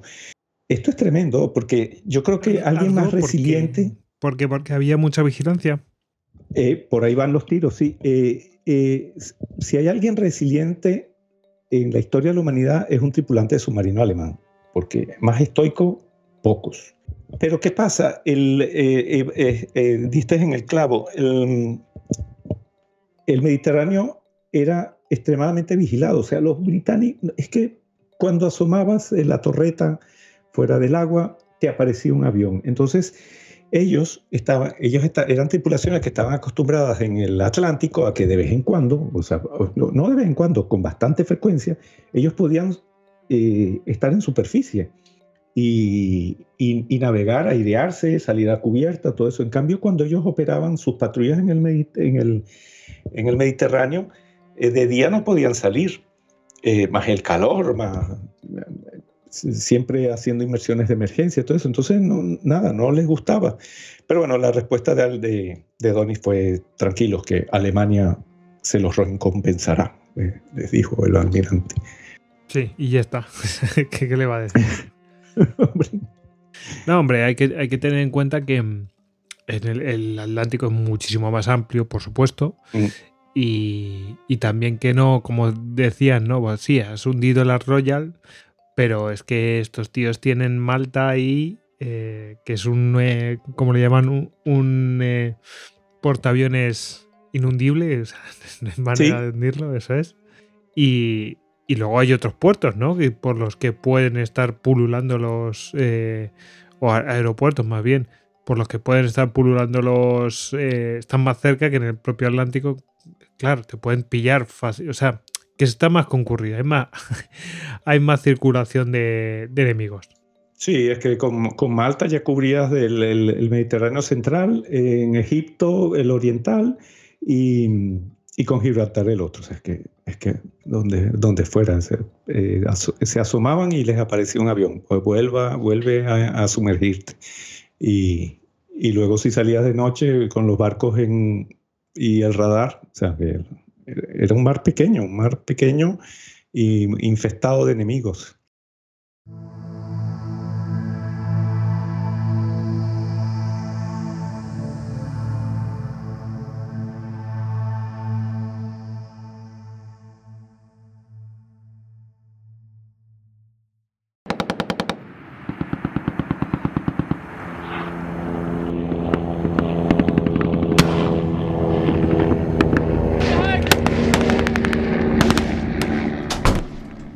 Esto es un desastre.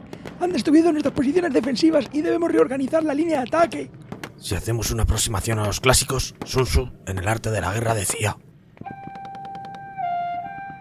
Los espeltos en defensa se esconden en las profundidades de la tierra. Los espeltos en maniobras de ataque se esconden en las más elevadas alturas del cielo. De esta manera, pueden protegerse y lograr la victoria total. Señor, estamos en Holanda. Como no reinterprete usted la teoría de placas, aquí no va a haber una montaña en siglos. Ah, montañas. Claro, maldita sea, mete. Póngame algún programa de Histocast, con grandes victorias militares. ¡Histocast! Porque quién sabe cuándo necesitarás conquistar Holanda.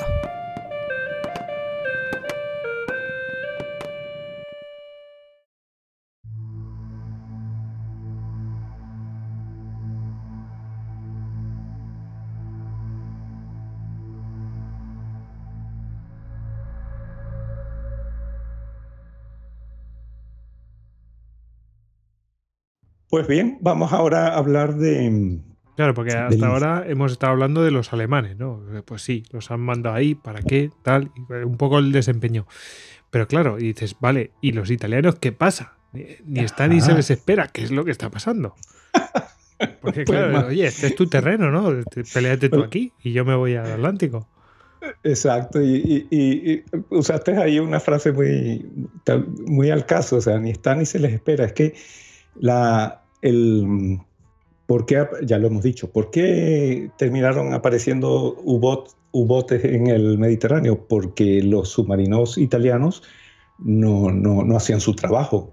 Eh, y, y, esto ya lo, no lo dijeron solo los alemanes, esto también a un cierto punto lo dijo el comandante de los submarinos italianos, el almirante Mario Falangola, el, me imagino, me imagino que aparte de que ellos lo supieran, eh, también tendrían que aguantar pues la vergüenza de que se lo echaran en cara a sus colegas alemanes. Y tú sabes que eso es así, que tienen razón. Exacto, y, y, hasta, hasta caballerosos fueron los alemanes, porque fíjate, en esas reuniones que tenían con Mussolini y, el, y, el, y, el, y el alto mando, el jefe del alto mando con el otro jefe del alto mando, eran, eran hasta, hasta delicados. Le decían, no, mira, que, por favor, te mando una carta. ¿Qué te parece si haces un poco más de eh, acciones operativas en vez de decir, mira, sal y pelea? ¿no? Eh, ellos trataban de no ofenderlos, ¿no? Pero bueno, al final se sabía por qué era. Y, y, bueno, el, el, jefe de los, de los mm, submarinos italianos, que era el almirante Mario Falangola, un cierto punto hizo un informe de por qué ellos, eh, de por qué los submarinos eran tan ineficientes. Uno podría pensar de que, ah, bueno, tal vez este almirante recibió el cargo y curándose en salud y para cuidarse las espaldas hizo ese informe, bla, bla, bla, bla. Mm, no, él era el jefe de, él, él recibió ese, ese cargo en 1939. O sea que mm, un año largo antes ya él era el jefe de los submarinos y entonces, bueno, en parte de tanto la parte previa como, los, como el primer año y medio de guerra, estuvieron bajo su mando, ¿no? Eh, pero bueno, yo creo que entre que él visitaba con frecuencia em, la base de Betazón, la base italiana en el Atlántico, eh, coincidió varias veces con el almirante Donitz. Eran mm, colegas, no sé si llegaría a amistad, pero eh, hablaban y hablaban mucho.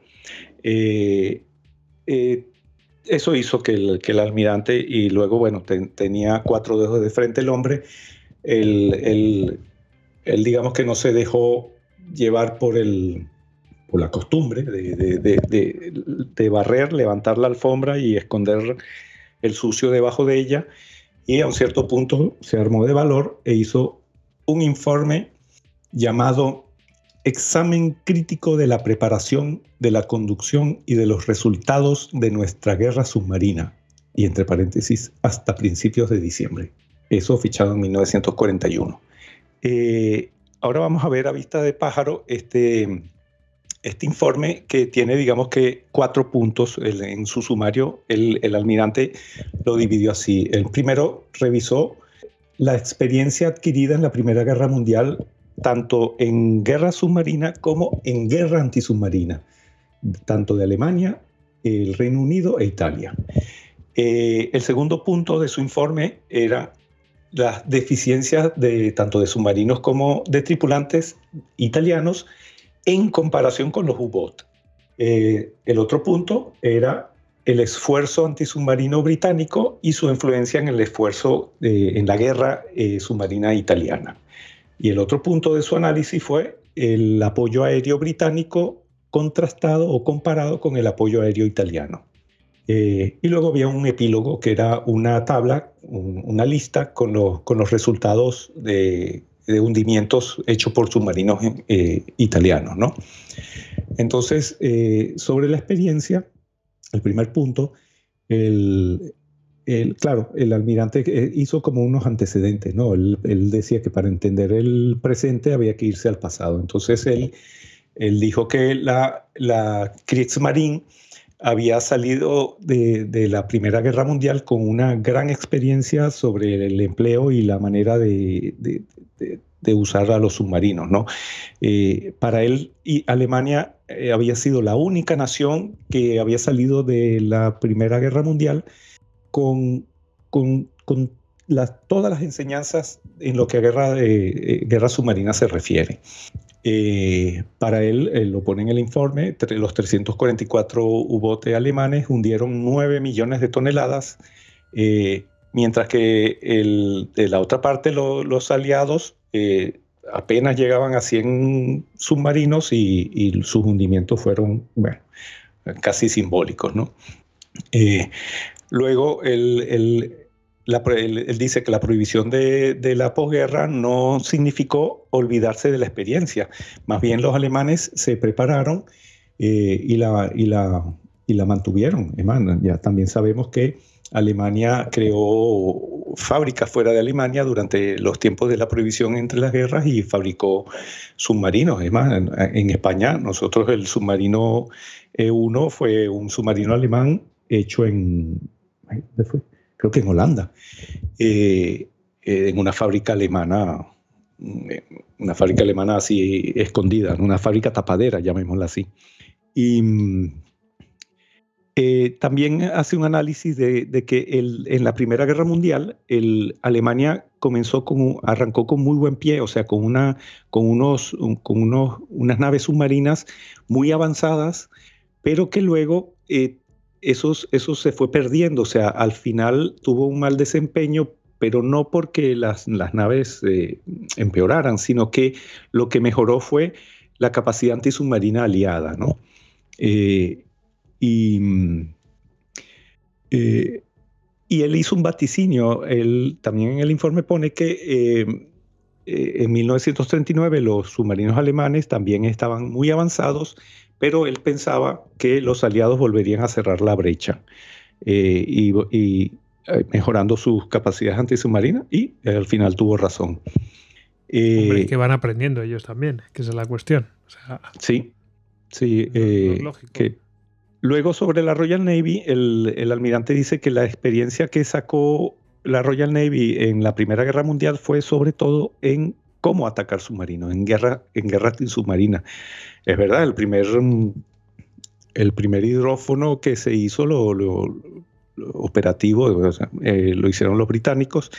Y, bueno, ellos, ellos apostaron por ahí en la Primera Guerra Mundial y, y en el periodo entre guerras también mantuvieron eso, o sea, ellos no dedicaron tantos eh, recursos en, avanzar su tecnología submarina, pero sí, sí, sí lo hicieron con, con, la, con la tecnología antisubmarina. Tanto es así que cuando arrancó la Segunda Guerra Mundial, los británicos tenían ASDIC, era la gran, el gran as bajo la manga. Eh, tal vez no en un número suficiente para tenerlo en todas las naves, pero ya tenían un, un, sonar operativo al principio de la Segunda Guerra Mundial. Eh, luego, luego el almirante habla de la regia marina, la marina italiana, y, bueno, vamos a, leerlo así textual. La marina italiana, a diferencia de la alemana y la británica, no cosechó experiencia ni en la guerra submarina ni en la guerra antisubmarina que pudiera servir de base para una guerra naval mediterránea u oceánica. O sea, ¡pum! No cogimos experiencia, directo directo, o sea, eh, no cogimos experiencia, como dices tú. Eh, él pone en el, informe, eh, así como para mm, remachar el asunto, él, dice, por cierto, es textual, ejemplo de nuestra inferioridad, así pone, en que en 1915, por ejemplo, un, un U-bote alemán de 1915 tenía una autonomía que se medía en semanas y era capaz de hacer un viaje de 3.000 millas desde el Mar del Norte hasta el Mar Adriático, esas transferencias que hubo en la Primera Guerra Mundial.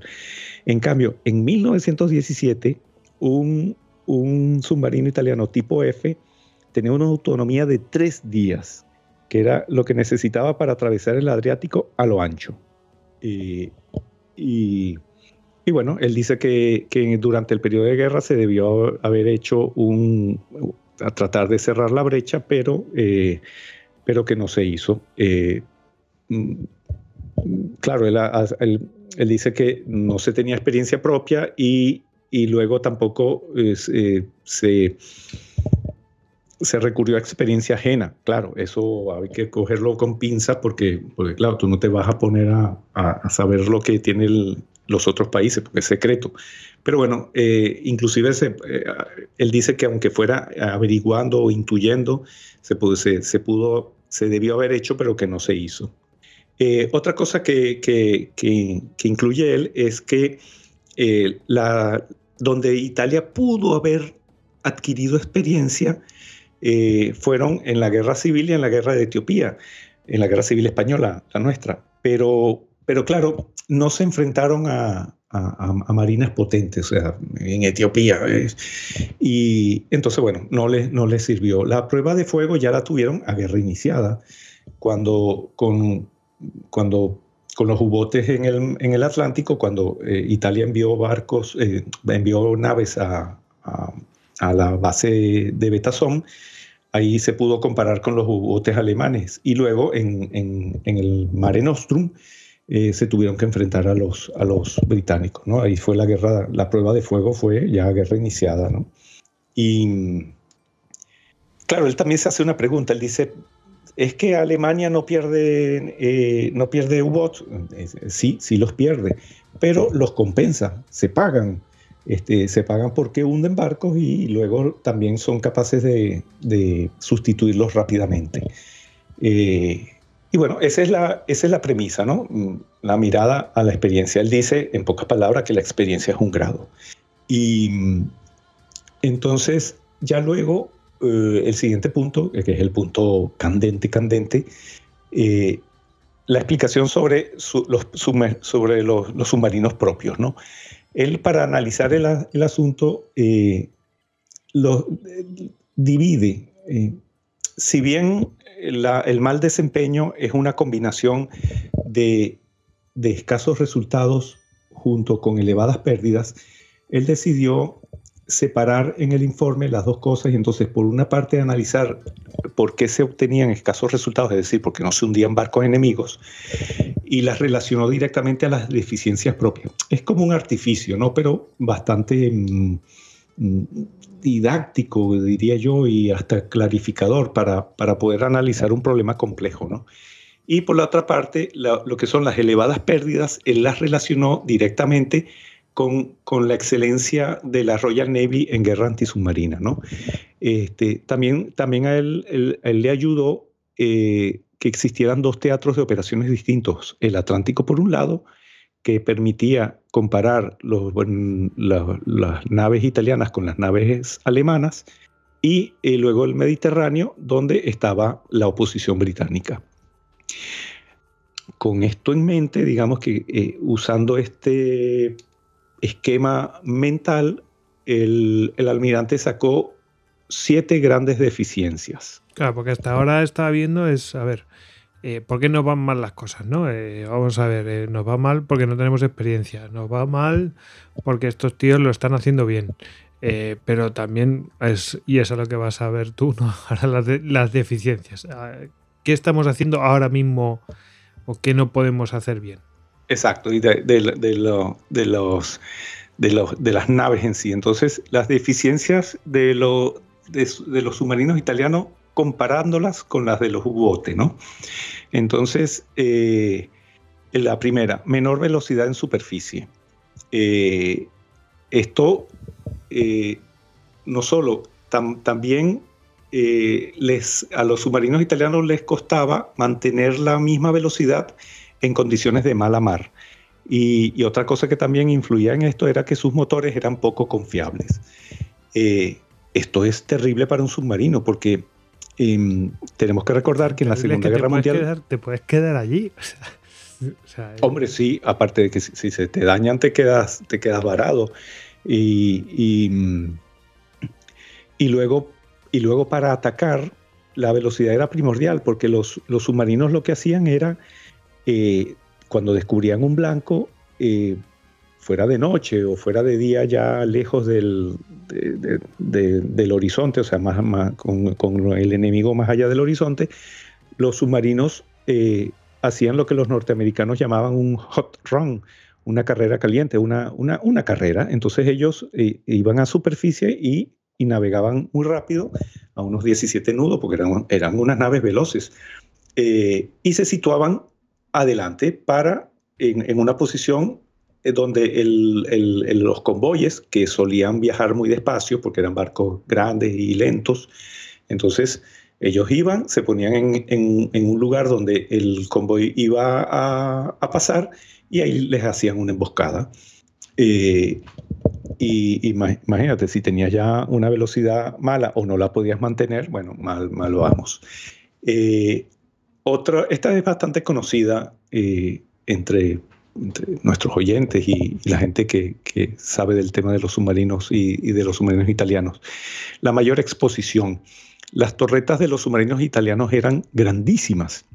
Eh, y Pero otro punto que, que sí es menos conocido es que eh, eh, cuando estaban emergidos salían más, emergían más, entonces te, tenías más obra muerta que un submarino alemán. O sea, un submarino alemán emergido tenía un perfil muy, lo que es el, casco, el casco era muy, muy, muy, muy finito. Muy, en cambio, el, italiano flotaba mucho. Entonces, claro, entre la torreta grande y que eh, gran parte del casco salía del agua, eh, los, los, aviones o los barcos enemigos los podían ver. Otra cosa es, eh, otra gran deficiencia era que eran mucho más ruidoso que los eh, submarinos alemanes. Eh, y en cualquier condición, ¿eh? porque sea que estuvieran navegando en superficie, fuera que estuvieran en inmersión o inclusive detenidos, los submarinos italianos hacían ruido. Por ejemplo, cuando estaban detenidos, la, bomba de equilibrio, la, bomba que se, que, se, usaba para trasegar líquidos y, equilibrar el, el, barco, hacía mucho ruido. Esto, esto eh, me, acuerdo, em, yo hice un podcast sobre esto, eh, sobre este tema hace poco, y, buscando un clip de audio, porque yo en mis programas eh, introduzco clips de audio, estaba viendo una película propagandística de, italiana del Instituto Luce, en el que se ve una operación de un submarino, todo el día a día de un submarino, cuando están por fuera, cuando bajan, una serie de cosas. Y a un cierto punto ellos hacen el, eh, digamos que muestran en pantalla eh, al el submarino se, se, se, sumerge y el comandante italiano ordena que se eleve el periscopio y entonces comienza a eh, sube el periscopio y él lo empieza a ajustar en altura, un poco lo sube un poco, lo baja un poco. Y yo estaba viendo el, la película y de repente estoy, caigo en cuenta de que escucho una matraca. traca, traca, traca, traca, algo que suena así. Traca, traca, traca, traca. Y, y hasta que al final lo, pasé, pasé, lo pasé a la, a la tele grande y, y, pongo cuidado. Y podrás creer, Gregorio, que lo que sonaba era el periscopio. El, porque el periscopio estaba con un tornillo sin fin. Entonces, eso, cada ajuste, o sea, ya cuando, los, lo, cuando, cuando lo hacen subir de completo es un matraqueo literal y luego cada ajuste era taca, taca, taca, taca, taca, pero con un escándalo impresionante. Eso para un submarino es ideal. No, no, ¿sabes para quién es ideal? Para el hidrofonista británico que te está buscando. Claro, claro, yo lo decía irónicamente.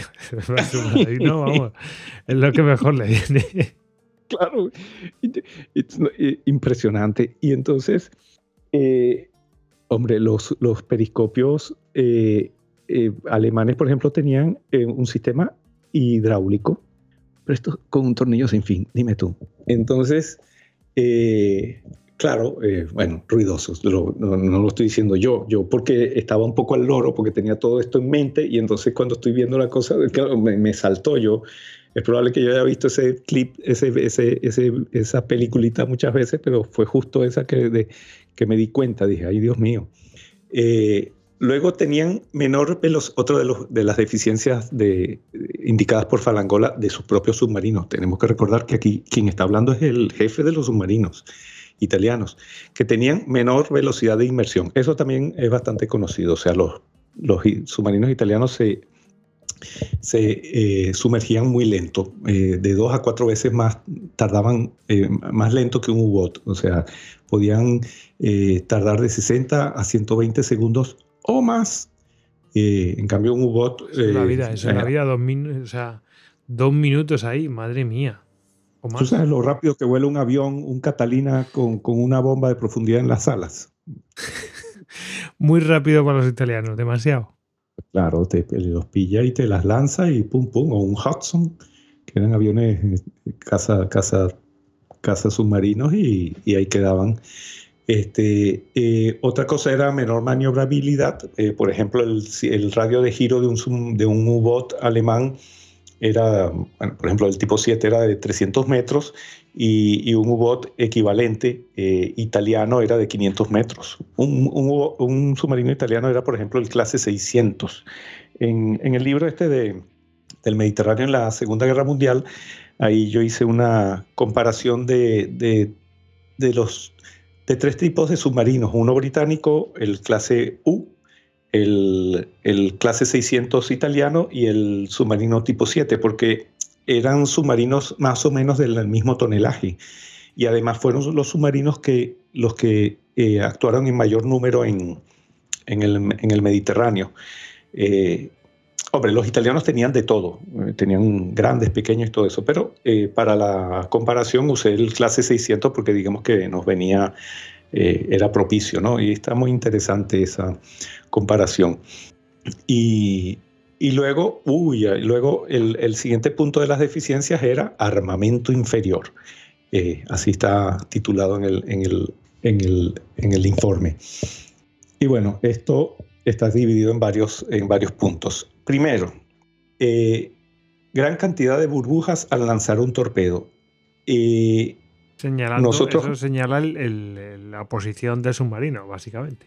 Eso es como, como, eso es como si ahora en Google te ponen la, en el Google Maps te ponen la, la tarjetita esa, el bichito rojo. Bueno, igual. Eh, ¿Qué pasa? Eh, recordemos que nos estamos comparando con, o lo es, Falangola está comparando con los U-Bots. Eh, los U-Bots tenían un sistema que se tragaba las burbujas. O sea, el, para lanzar un torpedo se expulsa, se empuja con aire comprimido. O sea, un chorro de aire es el que saca el torpedo fuera del, submarino. Bueno, los italianos echaban fuera el, torpedo y el montón de burbujas, el montón de aire también. Eso, bueno, eso creaba arriba un volcán, como los volcanes que hacen en, el instituto. igual. En cambio, el alemán no. El alemán tenía un sistema que atrapaba esas burbujas y las, y las mandaba a un, a un, a un tanque, a, una botella. Eh, luego, seguimos con las burbujas. Segundo, torpedos con burbujas. Los italianos no tenían torpedos eléctricos. Sus torpedos eran lo que se llama de aire recalentado. Eran torpedos que tenían un motor, un motor como el de nuestros coches. ¿Y cómo puede un torpedo, un motor como el de nuestros coches funcionar bajo el agua? Bueno, porque llevaba su propio aire en, una botella de aire comprimido. Entonces ese aire eh, se sacaba de la botella, se le elevaba la temperatura, en una cámara se le inyectaba eh, combustible pulverizado eso se incendiaba, igual que dentro de nuestro motor, y esa combinación de, gases calientes eh, movía un motor de pistón, ese motorcito movía las hélices, ¿no? Y, los gases resultantes eran expulsados por un agujerito. Eso, eso iba dejando un rastro de burbujas que en el mar dibujaba una raya como que si la dibujaras, como que si estuvieras en un encerado dibujando con tiza, igual. Entonces, claro, ¿a dónde te señala? Te señala el lugar de proveniencia. Eh, luego, automatización. Los, los, los alemanes tenían calculadores de solución de tiro y programaban desde la torreta, podían programar los torpedos. Eh, los torpedos se podían programar en la, en la profundidad y una serie de parámetros. Los italianos no, los italianos tenían que eh, eh, calcular a dónde disparar el torpedo a mano. Eh, bueno, con reglas de cálculo y una serie de, ayudas, pero bueno, sin a mano. Y la programación había que hacerla en la, en la, en la cámara de torpedos de proa también. Y claro, esos son tiempos, son tiempos de una orden por, por, por intercomunicador, mira, si ponme el, torpedo número 4 a 3 metros y el ta, ta, ta, esas cosas, ¿no? Todo eso reduce la eficiencia. Eh, otro gran problema con el armamento era que eh, los eh, alemanes tenían espoleta magnética y los italianos solo tenían espoleta de contacto. La espoleta magnética es una espoleta que detectaba el campo magnético del barco y, y ya con ello explotaba como un sensor de proximidad. En cambio, los italianos tenían que solo explotaban cuando el torpedo chocaba con el casco. Esto traía unos, unos problemas además añadidos, porque, por ejemplo, los, los comandantes italianos, ante el temor de que el torpedo eh, pasara por debajo del, del, barco atacado, entonces tendían a hacerlos eh, navegar muy cerca de la superficie. Y claro, les adelantaba el triple los delataba y luego cuando, eh, dependiendo del barco, el, barco donde más es, más vulnerable es en la quilla. en cambio, eh, en, lo que es la línea de flotación. Pues está acorazado, ¿no? Un poquito. Algunos, algunos inclusive tenían, estaban acorazados, entonces claro, eso, eso, eso contribuía, pues todo suma. y luego, un poco relacionado con esto que acabas de decir, tenemos que las cabezas de guerra eran deficientes, en el sentido de que, por ejemplo, el, el explosivo no era homogéneo, eh, un, explosivo que no estaba eh, homogenizado te, creaba una explosión con un patrón extraño. O también ah, eh, habían explosiones incompletas, no detonaba toda la, toda la cabeza de guerra, todo, todo el explosivo, por ejemplo.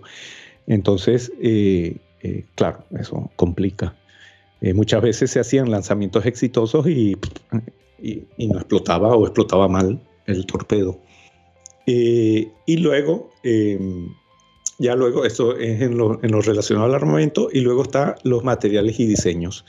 Eh, aquí el almirante fue contundente, o sea, decía que los, eh, en lo que a robustez y confiabilidad, los submarinos alemanes eran buenos y los italianos malos. Decía que se averiaban mucho, tanto, puerto, tanto en puerto como en misión. Muchas veces las reparaciones, eh, o sea, las averías ocurrían en, durante los ataques, entonces las tripulaciones tenían que atacar a la vez que estaban reparando. Eh, o si no, por ejemplo, en puerto las tripulaciones tenían que, que iniciar las reparaciones porque los, los, astilleros estaban sobrecargados de trabajo, en fin. Eh, y, y otro punto que dice Falangola es que los eh, submarinos eh, alemanes eran sencillos y estandarizados y, los, y, los, italianos no, y con razón, porque los, los 117 submarinos con los que Italia comenzó la guerra estaban divididos en una enorme cantidad de, de, clases, ¿eh? que inclusive habían subclases y, y tampoco construidos con muchos años de diferencia, no te vayas a creer. Y entonces, claro, cada, cada clase tenía sus repuestos y, e inclusive cada subclase tenía repuestos, no eran compatibles. Eh, era una pesadilla logística eso. Eh, aquí, en esta parte donde eh, Falangola está hablando de sus propios submarinos, a un cierto punto hace un cálculo. Él, él, inicia el cálculo con la siguiente premisa. Cualquiera de, cualquiera de las siete deficiencias ya es grave, pero las siete juntas es fatal. Entonces él dice que él hace un cálculo que una de esas, una de esas deficiencias ya te baja la eficiencia en un 20% y que las siete juntas, eh, él hace un cálculo y dice que le eh, reducen la eficiencia en un 79%, es decir, más o menos. Dicho al contrario, eh, para él, para él, un submarino italiano es tiene una eficiencia de solo un 21% de, una, de, la eficiencia de un alemán. O sea que un, submarino italiano equivale a, a, solo el 21% de uno alemán. Es crudo, ¿eh? Pero necesitas cinco submarinos eh, italianos para hacer lo que hace un submarino alemán. Sí, claro que si encima te pones con las historias estas de los alemanes, que ellos se echan cuenta de decir, vamos a ver, yo necesito tres submarinos para que uno esté operando. Así que lo tienes que multiplicar por lo de los italianos y a lo mejor te salen 15. O sea, es una locura. 15 para, para, para que mm, sea operacional. Sí, sí. Este, y, claro, es, es, crudo, pero, pero, pero es fundamentado. O sea, no, este no es que se le, un día se levantó poseído por un demonio, ¿no? Eh, todo lo que estamos escuchando aquí es, eh, tiene sentido. Y, y, bueno, él a un cierto punto, ya luego de ese contundente, nuestros submarinos equivalen a un quinto de un alemán, madre mía, eh, dice que estos problemas, eh, que, que lo peor es que no se pueden resolver rápido, que lo que se pueden hacer son parches, porque la guerra tiene que continuar. Entonces, que lo más grave se tiene que reparar cuando, el, cuando los navíos vayan a mantenimiento mayor. Este, pero por otra parte, el mismo, eh, el mismo advierte que modificar un submarino es dificilísimo, porque es, todo, todo está calculado al, milímetro, o sea, no se puede variar el peso total de, de, esas naves, hay que mantener el equilibrio de los pesos. Por ejemplo, si tú quieres mejorar hacer que se, que se sumerja más rápido, entonces tienes que aumentar el tanque de proa, el, el, tanque que te hunde la, la, proa. Pero si haces eso, tienes que compensar algo en popa. Total, que es un, es un trabajo eh, muy difícil. Aún así, él, él dice que ya eh, eh, dio orden para hacer los, los siguientes trabajos a medida de que vayan mm, habiendo oportunidad. Pues. Reducir las torretas, eso ya se hacía en, en el Atlántico eso, digamos que los alemanes lo primero que hicieron fue, eh, estas torretas vamos a ponerlas más pequeñas. Bueno, él también dijo que eso se, ya estaba dada la orden para comenzar a hacerlo a medida que los submarinos fueran entrando en mantenimiento mayor. Eh, aumentar el tanque de inmersión de proa para, para aumentar la velocidad de, inmersión.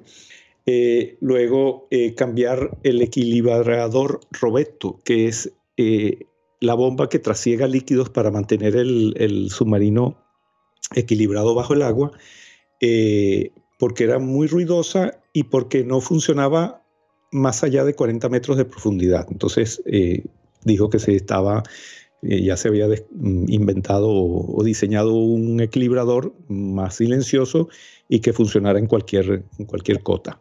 Y luego otra que eh, la comentamos tú y yo antes de comenzar, eh, cuando estuvimos hablando de esto. es que la verdad es que decir esto me, a mí me sorprende que el almirante haya tenido que poner esto en el informe. Colocar soportes elásticos antivibratorios a los equipos. Eh, madre mía. es impresionante, o sea, ya en la Primera Guerra Mundial se sabe. Eh, los británicos. la primera pregunta dirán: ¿a qué equipos? no Pero eh, serán equipos que vibrarán de verdad. No sé, motor y cosas de estas, no sé. Eh, claro, es que eso, eso, es, eso es un estándar. O sea, todo, todo en un submarino tiene soportes antivibratorios. Y que yo no sé si. Mira que lo leí muchas veces, está puesto así tal cual. Entonces no sé si era a, o mejorarlos o no sé qué, pero uy, que se tenga que, que, mencionar que, haya que mm, colocar soportes antivibratorios eh, es, tremendo. Eso es una cosa como casi de, cajón, ¿no? De primero de, escuela de, submarinistas, ¿no? Y, bueno, pero mm, eran ruidosos y el almirante estaba claro, o sea, había que reducir, había que reducir el, el ruido. Eh, y luego lo que él dice es que todos estos fallos, ya siendo conocidos, no se tienen que, volver a repetir, o sea que todas las nuevas construcciones pues ya tienen que salir con todo esto solucionado, y, con razón.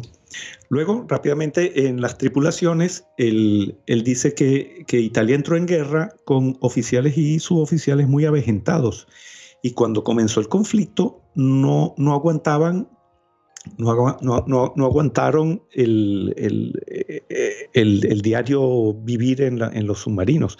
Entonces tuvieron que ser desembarcados. Y con esto se perdió un montón de años de experiencia, de golpe y porrazo. Eh, esa, esos, esa fue una grave pérdida de años de experiencia acumulada eh, pero bueno, se trató de compensar enviando a, los mejores de esos oficiales y suboficiales a, una modernizada escuela de submarinos. Pero aún así, eh, él dice que, seguía habiendo una crisis de personal. Que por cierto, esto, esto me, cuando leí esto me, me sentó, o sea, fue un déjà vu para mí, porque yo hace un año, bueno, hace 13 meses, Estuve en la base naval de, Taranto, de Tarento. Eh, fui invitado al, cambio de, mando de la segunda flota italiana y, en el discurso del, jefe de la Marina eh, también, hizo referencia a que, la Marina italiana tenía una grave crisis de personal, de que eh, Italia está modernizando mucho su flota, está incorporando muchísimos barcos, pero les faltan tripulaciones. De hecho, eh, cuando estuve ahí hablando con mis compañeros de, eh, de, promoción, porque nos juntamos varios en ese acto, eh, hablaban de eso. O sea, Italia está haciendo mucho esfuerzo para en las redes sociales y en, y en los medios de comunicación para, para atraer gente a, a filas. Y, y bueno, fíjate, han pasado un montón de años y, siguen, siguen esos problemas. Eh, O sea, que di- diríamos que es un problema endémico, ¿no? Ahí, ahí, claramente. Sí, sí. Em, luego ya el, otro punto eh, del- del informe es el, el sistema antisubmarino británico. Él también aquí eh, lo divide en dos grandes aspectos. Primero, el ASDIC, el sonar británico, y en el otro, las organización, organización y tácticas. Eh, él, él reconoce que Italia entró en guerra ignorante de la capacidad británica de detección de submarinos bajo el agua. Y pone, eh, está puesto en el informe, inclusive, inclusive estando detenidos. Claro, para, para un submarinista italiano, eh, si tú te movías en el agua y generabas ruido, entonces un hidrofonista te podía pillar. Eh, un hidrofonista es un operador, eh, así era como se cazaban los submarinos en la Primera Guerra Mundial, eh, metiendo bajo el agua un micrófono, o bueno, pegándolo al casco del barco. Tú ponías unos micrófonos, esos micrófonos, con esos micrófonos tú escuchabas lo, lo que, los ruidos que había en el agua. Entonces, si entrenabas bien al hidrofonista, podías, podías diferenciar lo que era artificial de lo que era mecánico y así podías ir más o menos sabiendo por dónde estaba el submarino. Este, entonces, claro, para un italiano en 1939, 1940, eh, si estabas bajo el agua, la única manera de que te consiguieran eran si te movías, si te hacías ruido. Pero si te quedabas quietito, no te descubrirían.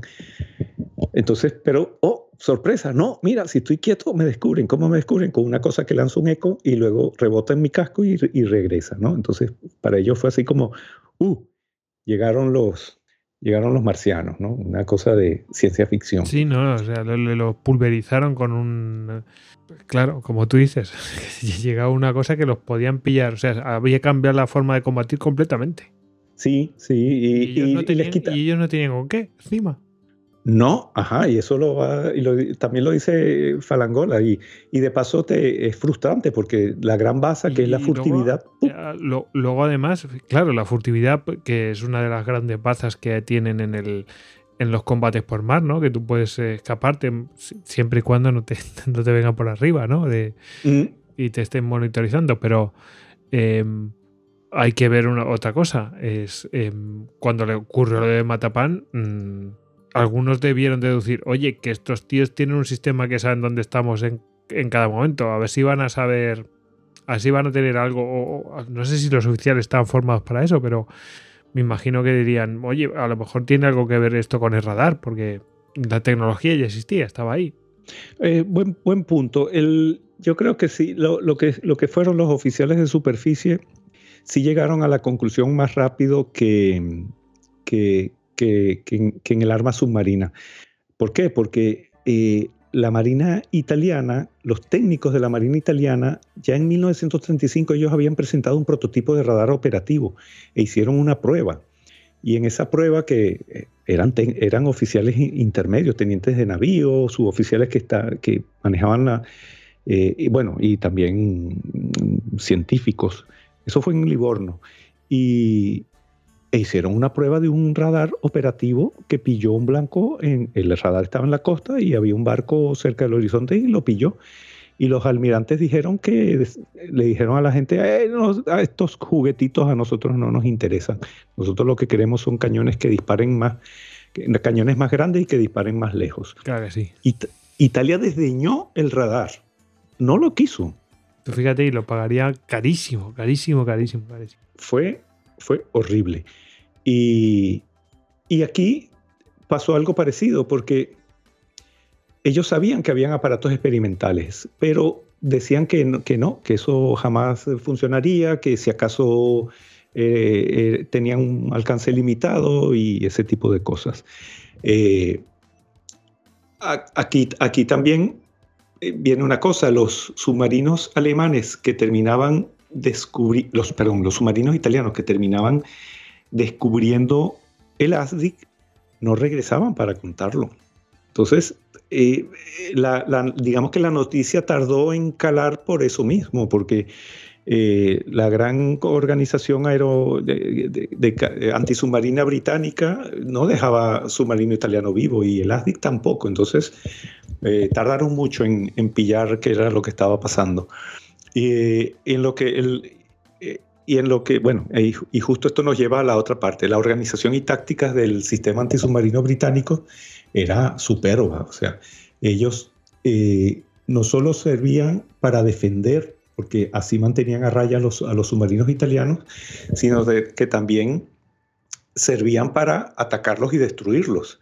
Eh, y esto hizo que la, la táctica italiana se hiciera aún más conservadora, porque ellos, ellos, ellos veían que submarinos que enviaban a, los mejores caladeros de, del enemigo, o sea, delante de los puertos o en las rutas de abastecimiento, por ejemplo, que conectaban Alejandría con Tobruk o, o, por Said con, con el Líbano.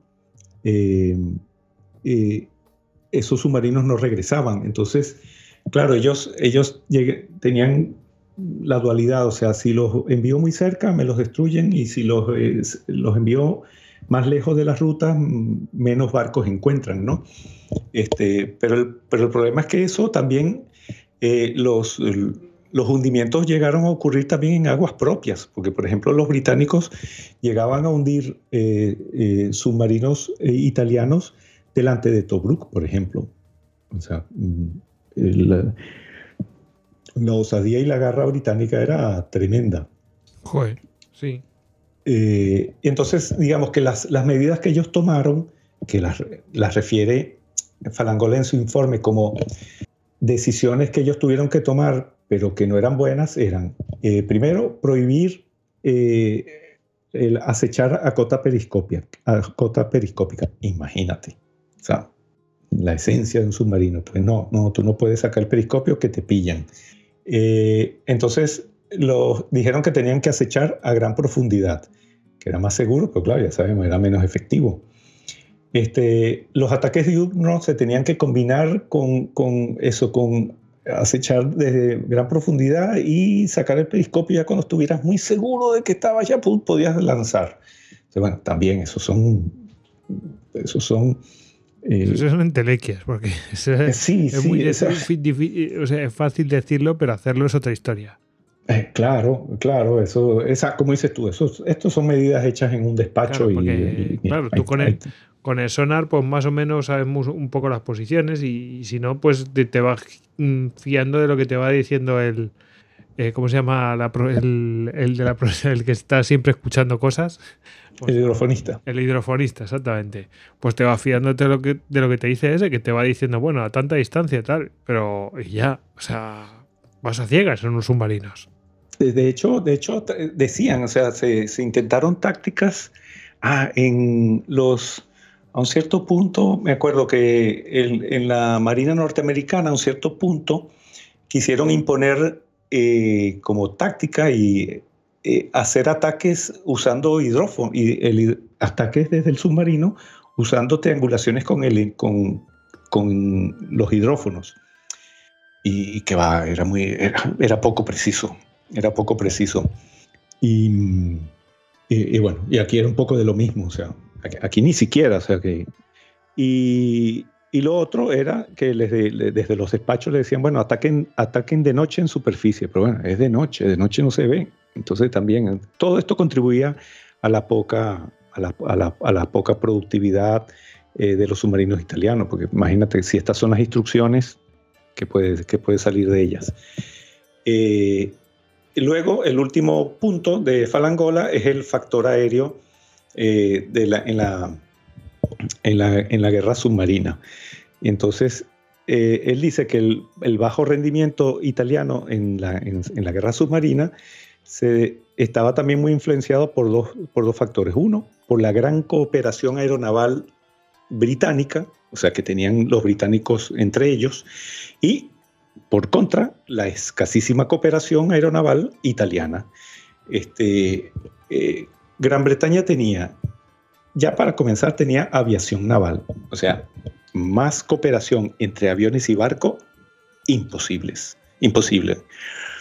Eh, Luego tenía lo que es la aviación regular, la RAF, también era muy cooperativa. No solo, por ejemplo, en los tiempos del almirante Cunningham, que era el, comandante supremo de la, de la Royal Navy en el Mediterráneo, él prácticamente sus deseos eran órdenes, o sea, lo que él decía, él decía, quiero un avión de tapa, de Malta salió una escuadrilla, ipso facto. Eh, los aviones británicos descubrían, perseguían, informaban, atacaban. Eh, y, claro, eh, tenemos que un, submarino en superficie, bueno, ya está en superficie y un avión lo ve a leguas pero inclusive estando en cota periscópica también, eh, también lo, los descubrían, porque es que el Mediterráneo, el contrario del Atlántico... Ahí en el, sobre el fondo. Sí, sí es que es en, las aguas mediterráneas son muy claras en comparación con las atlánticas. Eh, en cambio, por, por, por, contra Italia, Italia no tenía aviación naval. La llegó a tener, pero los celos internos, los celos organizacionales, la, la aviación italiana llegó un momento en que luchó y lo logró, eliminar la aviación naval y la fagocitó. Este, y luego ya la región aeronáutica, pues no, no nada, no tenía, eh, las relaciones con la, con la Marina eran, eran, bueno, no es que fueran malas las relaciones, la cooperación operativa era la que era mala. Y, y ya, y, y, la, y, la, aviación italiana cuando entró en guerra no tenía experiencia en ataques navales. Eh, eso eh, está puesto en el informe, es correcto, aunque yo eh, sí quebraría un poco una lanza eh, por la red aeronáutica, porque cuando comenzó el conflicto ellos pusieron mucho empeño en, en aprender, en aprender, aprendieron sobre la marcha, pero, pero lo hicieron. Tanto es así que cuando a un cierto punto de la guerra, cuando Alemania se interesó por atacar barcos con torpedos desde aviones, porque tenemos que recordar que Alemania, eh, eh, su táctica ah, de ataque naval era con el bombardero en picado.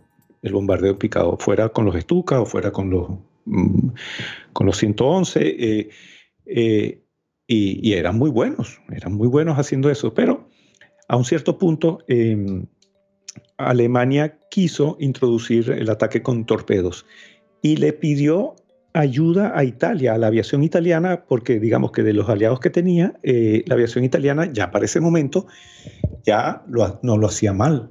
Eh, eh, lo hacía con, con los S-79, por ejemplo, que eran capaces de llevar dos torpedos y, bueno, y algunos y tuvieron hundimientos. Entonces, bueno, esto es un paréntesis mío, esto no lo dice Falangola, porque Falangola estaba de lo más destroyer, ¿no? Este, de hecho, cierra esta parte, voy a leer textual, la aviación italiana ha combatido una guerra paralela a la de los submarinos, pero distinta. O sea, el hombre estaba... Eh, y bueno, concluyendo, eh, al final el, el almirante hace unas conclusiones. Eh, yo les coloqué unos, los títulos son míos, ¿no? Pero las conclusiones son, primero, los UBOT pueden. Eh, ¿Por qué? Porque los UBOT eh, obtienen victorias, dice el almirante, a pesar de la maravillosa capacidad antisubmarina británica. ¿Y por qué, y por qué ocurre esto? Bueno, también por la, la, por la excelencia de sus submarinos, o sea, como diciendo, a pesar de que los, británicos son muy buenos cazando submarinos, nuestros submarinos también son buenos. Entonces, bueno, pueden hacer el juego del, gato y el ratón y consiguen eh, hacer hundimientos. Eh, los, los Sommergibili no pueden, o sea, los submarinos italianos, y no pueden por dos motivos, según Falangola. Uno, por, porque son submarinos deficientes, así está puesto y dos, por la gran capacidad antisubmarina de Gran Bretaña. Mm. Eh, el otro, los pueden porque son mejores submarinos, eh, tienen posibilidades con ellos. Sí, Pero estos es que tan disminuidos es que es mandarlos a la muerte, ¿no? Sí, sí. Bueno, tal cual. Tal cual. Eh, si te acercabas a un sitio. A lo mejor si tú eres la Unión Soviética y tienes muchos hombres, pues bueno, pues y tienes esa mentalidad tan locker, pues ok. Pero eh, si hay un problema ya de por sí, que hay poca, mm, poca tripulación y tal, pues, pues nada, pues, pues es lo que hay. Eh, pues, eh, has tocado un buen punto. Mira, sí, mm, que yo alguna vez lo he, lo he, tratado y, es verdad, o sea, la, la Unión Soviética, eso, tenía esa reserva infinita, casi infinita de hombres y, de, y también hasta de recursos. Y, bueno, no le importaba, oleada tras oleada, toma, a cargar, vaya, soldado tras soldado, que lo, a, punta de, de, que se le vayan gastando las balas, de estar matando rusos, pero llegará un momento en que ya no se les acabarán y ya podremos tomar la trinchera enemiga, lo hacemos, ¿no?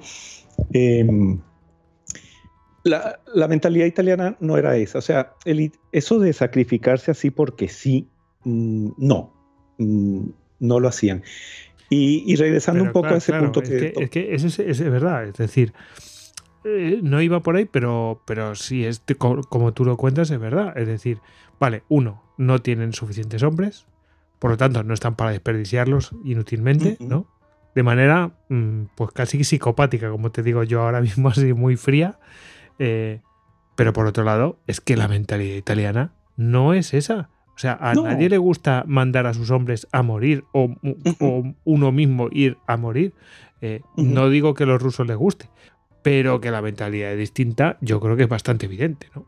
Sí, sí, sí. Entonces, por ejemplo, esa, yo las acciones exitosas que, he narrado a lo largo de, esto, de los ocho años y medio de Zafarrancho Podcast eh, tienen de eso. O sea, era un poco como ponían, ponían todo en, ponían las cosas en una, o, las variables en una balanza y, evaluaban, como diciendo, tenemos posibilidades, eh, lo hacemos, y lo hacían con valor y con arrojo y con pericia. Pero ya luego, si ellos veían que, como diciendo, más o menos, mm, eso era crónica de una muerte anunciada o crónica de una derrota anunciada, ¿para qué?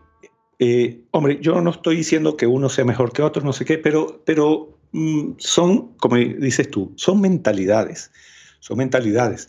Eh, eh, yo tengo, por ejemplo, un episodio que se llama Tobruk, el desembarco maldito, que narra un, ataque británico a, a, Tobruk eh, cuando Tobruk estaba bajo, bajo mm, control italiano.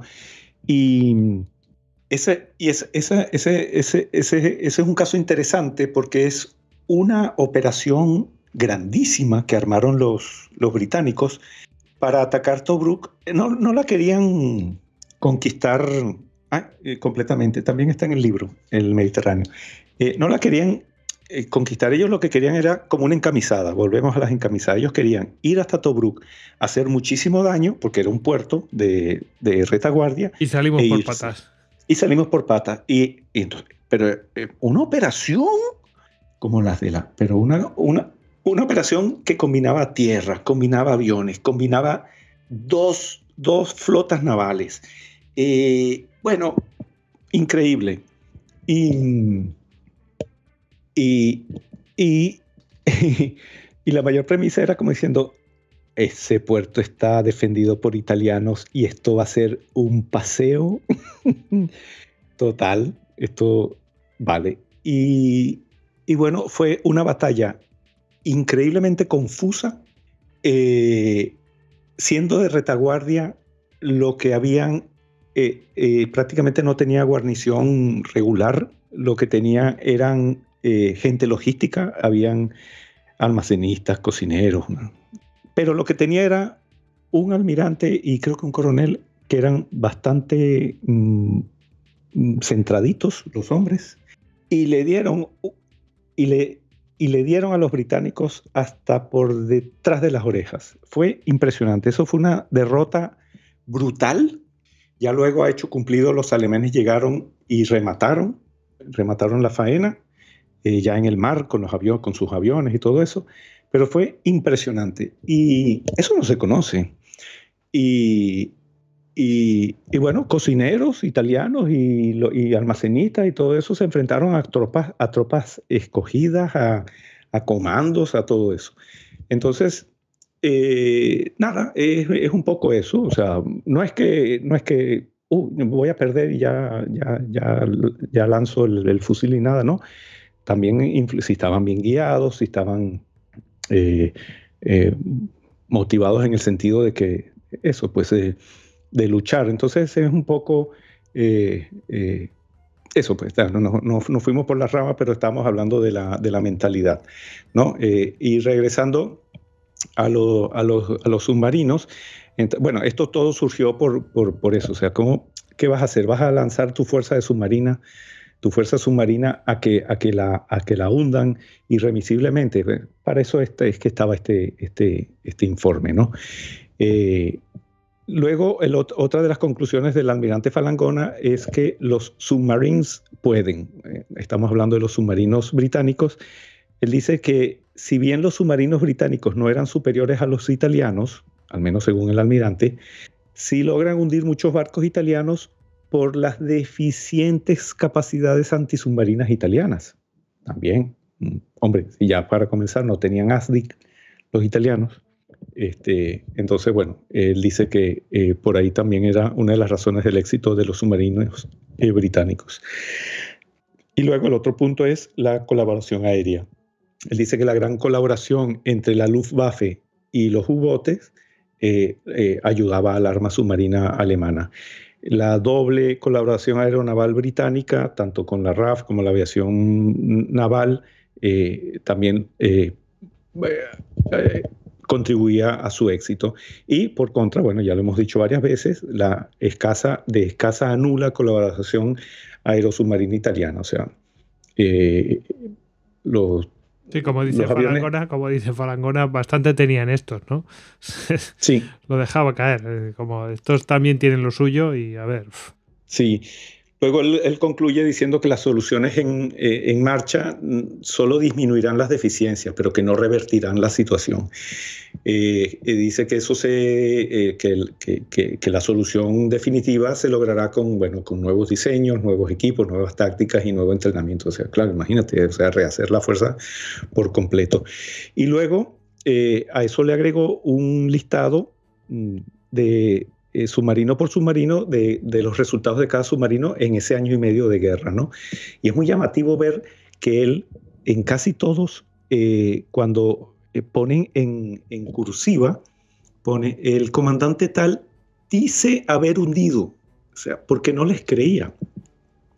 Esto fue tremendo porque, claro, esa era otra. Él decía que, lo, que que, los, que eran muy exagerados los comandantes italianos y que reportaban hundimientos que luego que no, era, no eran correctos. Entonces él prácticamente desdeña todos esos resultados diciendo que eran falsos, eh, que eran mentiras. Luego, a guerra concluida, se, si, si, tú cotejas la lista y resulta que sí hubo de, eso, de, esa, de esos hundimientos que Falangola, que el propio comandante de, no, no, no, daba por veraces y resultaron ser ciertos. ¿no? O sea, no es que los submarinos no hundieron nada sí hundieron, pero bueno, lo, lo, lo que hundieron lo hicieron, eh, eso pues, como, como, dijiste tú, pues, eh, un, un, submarino italiano, cinco submarinos italianos tenían que, que equivalían a uno, a uno alemán.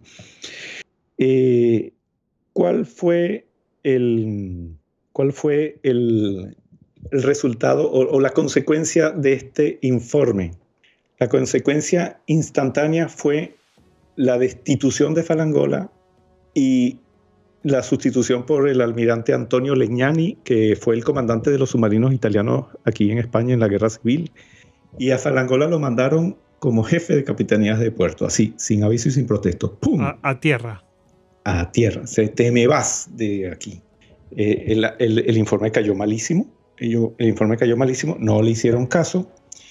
Ahora, hay una cosa misteriosa y es que eh, inmediatamente después, porque este, este informe creo que fue del, del primero de, del primero de enero del 42 y, y, cuatro o cinco días después surgió un promemoria, como una especie de un documento interno de la, de la regia marina, este, no, que, no, que no está firmado por nadie y, y que sin nombrar directamente a Falangola, este promemoria es como que si se hiciera eco de esto, pero en vez de, centrarlo solo en los submarinos, lo extiende a toda, la, a, toda la, toda la marina. Es como diciendo, mira, esto no solo está ocurriendo con los submarinos, sino que también está ocurriendo con toda nuestra marina. Y luego, y, y, y, echa en cara este promemoria, que es, cortito, son como dos páginas y cuarto, algo así, eh, echa en cara como diciendo, ¿por qué eh, para qué se construyó una gran flota de submarinos si a la postre no, sirvió de, gran qué, ¿no? Y, bueno, voy a, leer textualmente una parte de este, ya el final de este promemoria, que dice, bajo la premisa de la rápida evolución política mundial, se impuso la costumbre de actuar en vez de pensar, como si la acción no fuera el resultado de un pensamiento. O sea, impresionante. O sea, alguien en el alto mando eh, eh, dijo, sería como un intento, ¿no? De que, de que el informe no, no, no, cayera en saco roto, ¿no? Eh, y, pero nada, el informe, el informe quedó desterradísimo, así como quedó desterrado Falangola, y, y, bueno, y eso es ese, ese, ese, gran acto de autocrítica muy, muy llamativo, ¿no? Y, bueno, así hemos concluido eh, esta, esta puesta en contexto. y, en este, en, es, en este, es en este escenario eh, de, de, submarinos alemanes en el Mediterráneo que yo escribí eh, mi, última, mi última obra, una novela. Eh, que, como dijiste tú al principio, está basada en el, hecho real del ataque del submarino U-331 contra el Barham, contra un acorazado británico eh, desplegado en, la Mediterranean Royal Navy.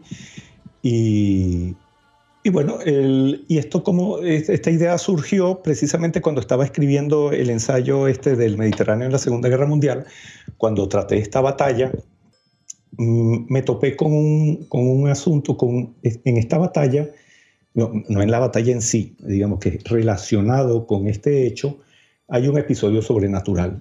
Eh, a mí me llama mucho ese tipo de cosas, me llama mucho la atención. Eh, y, entonces, claro, eh, esto unido a, a, lo difícil, a lo extremadamente difícil que fue el ataque, yo me dije, uff, aquí, aquí, aquí hay una historia. Y mm, entonces, claro, esa idea me quedó, me quedó ahí dando vueltas. Y, y bueno, como, como dije, o sea, este, el, ataque del U-331 fue, fue eh, difícil en todo, en todo aspecto. O sea, fue muy difícil descubrir el, el, que el barco descubriera, digo, que el submarino descubriera a al Barham. Bueno, el Barham estaba en una flota. Eh, acecharlo también fue muy difícil. Luego penetrar eh, el, esquema defensivo del, enemigo también fue extremadamente difícil. Tenían ASDICs funcionando. Eh, el ataque también fue in extremis y la huida fue peor aún. O sea, la huida fue terrible. Entonces, no voy a, obviamente no estoy, estoy siendo así muy vago porque... Sí, no, no, reventemos el libro. está, contado, claro, el que, el que estudie, el que vaya a, cualquier parte y lea, bueno, se puede enterar. Pero claro, en la, en la, en la obra esto está eh, novelado y, y, y, claro, y caemos en un punto interesante que es esta parte literaria que ya yo quería eh, eh, hablar un poquito, en el que eh, claro, tienes que hacer el ejercicio de transformar la realidad en, una historia, en una, en una historia, eh, en una narración, en una narración que sea también interesante. Este, ¿Qué pasa? la vida militar eh, es 90% de rutina y luego 10% de una trepidancia absoluta tú cuando, cuando estás embarcado eh, te la pasas preparando, te pasas haciendo mantenimiento, una serie de cosas. Y luego cuando sales a hacer una maniobra militar, en esos días de la maniobra militar, bueno, pasan miles de cosas y vives mm, eh, eh, una emoción tras otra. pero bueno, eso ocurre en, en, un lapso de tiempo muy breve, ¿no? Entonces, claro, ya tú no puedes contar un día rutinario tras día rutinario en una novela. Eso, sería aburridísimo. Entonces, bueno, directamente. claro. Bueno, oye, hay, novelas que son un poco así, ¿no? Eh, sí, sí, sí. Hombre, yo, podrías decir como juntas a los marineros y le das instrucciones para, mira, a ti te toca ahora que raspar el óxido que está en la base del cañón de proa y, no sé qué, y vas y raspas y raspas y le echas. Le echa, eh, no, no. Hombre, eh, si, si, lo, si, si, haces una escena porque quieres mostrar la vida a bordo, obviamente, pero ya luego que todo el día narrando todo esto uno tras otro sería aburridísimo, ¿no? Este, y entonces, bueno, se, se recurren a, técnicas literarias. Por ejemplo, yo la que apliqué en esta, eh, en esta obra fue eh, El viaje del héroe. Eh, el viaje del héroe es, un... es... Bueno, desde Gigamés, desde Gigamés, el viaje del héroe es el... Creo que te refieres a ese, que es el del... Sí eh, pues, eh, pues desde Gigamesa pasando a Star Wars, ¿no? Y ah, uno que se va, muy bien, se va formando a sí mismo y todo esto, ¿no? Exactamente. Eso fue, eh, el viaje del héroe fue un ensayo que hizo un, un, erudito llamado Joseph Campbell, un norteamericano, que él estudió los mitos y los cuentos y él, él descubrió que, había, que seguían un patrón. Entonces, eh, que, son, que es un patrón que viene desde la antigüedad, o sea, cuando se, tú, tú, hablas de una, de una epopeya, llamémoslo así, se siguen varios patrones. Entonces, eh, yo, yo, por ejemplo, para transformar esta aventura, o estos hechos, este ataque en, en, en, una aventura literaria, eh, usé el, el, viaje del héroe que tiene como unos, como unos esquemas, una, una, manera de tratar las situaciones y los personajes. Y claro, y siendo un héroe, eh, digamos, tiene que haber uno. ¿Y quién, a quién escogí? Pues el comandante del U-331, el teniente de navío Hans von Tiesenhausen. Eh, Hombre, por héroe no se entiende héroe de que es, de que eh, oh, es, un héroe y es bueno y es el que salva a la damisela, no, es simplemente el protagonista. Eh, eh, puede ser, ese protagonista puede ser malo o puede ser bueno. Y ya que, fíjate, tú trajiste a colación a George Lucas, que es tal vez el, su trabajo es, puede ser el ejemplo más conocido de la aplicación del viaje del héroe a, las, narraciones. Él, por ejemplo, tiene una película en la que, en la que eh, eh, eh, se habla o gira en torno a Luke Skywalker. Luke Skywalker es un héroe, es una persona buena. Y, se ve su evolución a lo largo de, de, una, de una situación. Pero creo, él también, yo creo recordar tiene otra película en la que narra la historia de Darth Vader cuando era joven y, es, un villano. Pero ese hombre también tiene una evolución y, le aplica también la, el, el, eh, viaje del héroe. Entonces, eh, bueno, usando, usando eso, esa, esa técnica eh, y, teniendo mm, como, como centro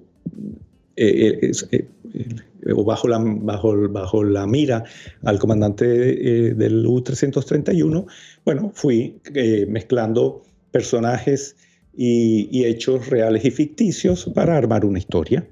Eh, una historia en la que en la que se en la que en la que hay en la que hay variables como el valor, el miedo, hay costumbrismo, hay humor, lealtad, envidia, bueno, las cosas que ocurren en, en una historia, en una, en una, en una aventura, eh, y, y, sobre todo centrándose en la evolución del protagonista. Entonces yo lo que hice fue estudiar la vida de, de Hans von Tiesenhausen, que por cierto, un hombre muy reservado, es, de él hay poca información, tanto de él como de esta batalla, hay, en comparación con otras, hay poca, poca, poca información siempre en comparación, ¿no?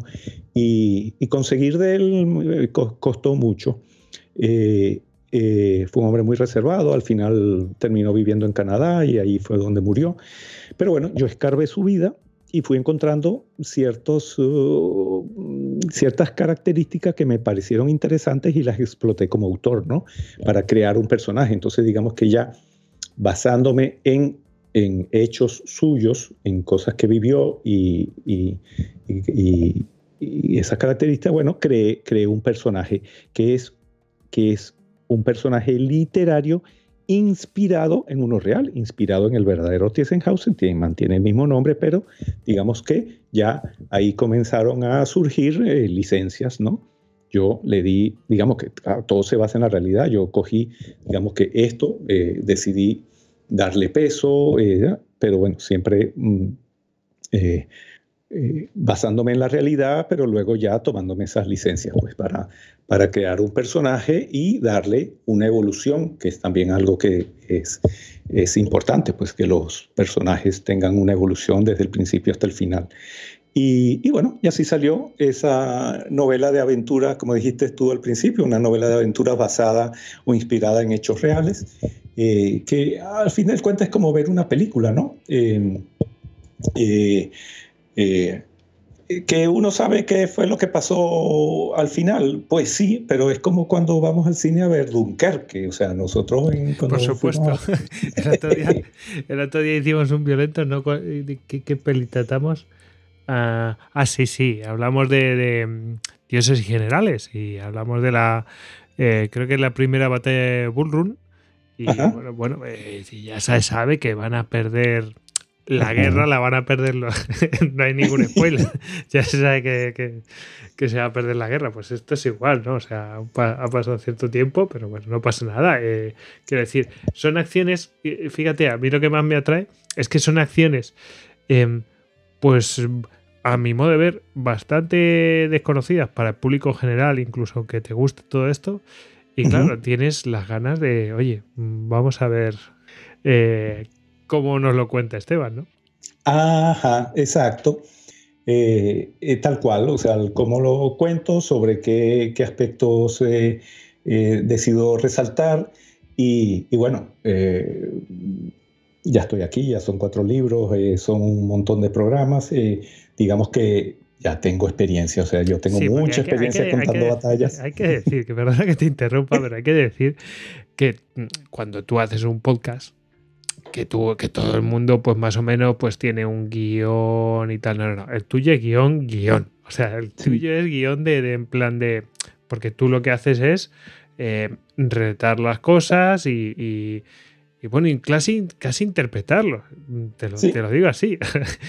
y entonces, claro, mm, claro, cuando tú coges y, y, bueno, voy a desplegar todo esto que quiero contar y cómo lo voy a contar. Entonces, eh, tú de hacer los podcasts, pues eso, mm, a mi modo de ver, creo que también suma a la experiencia de los cuatro libros.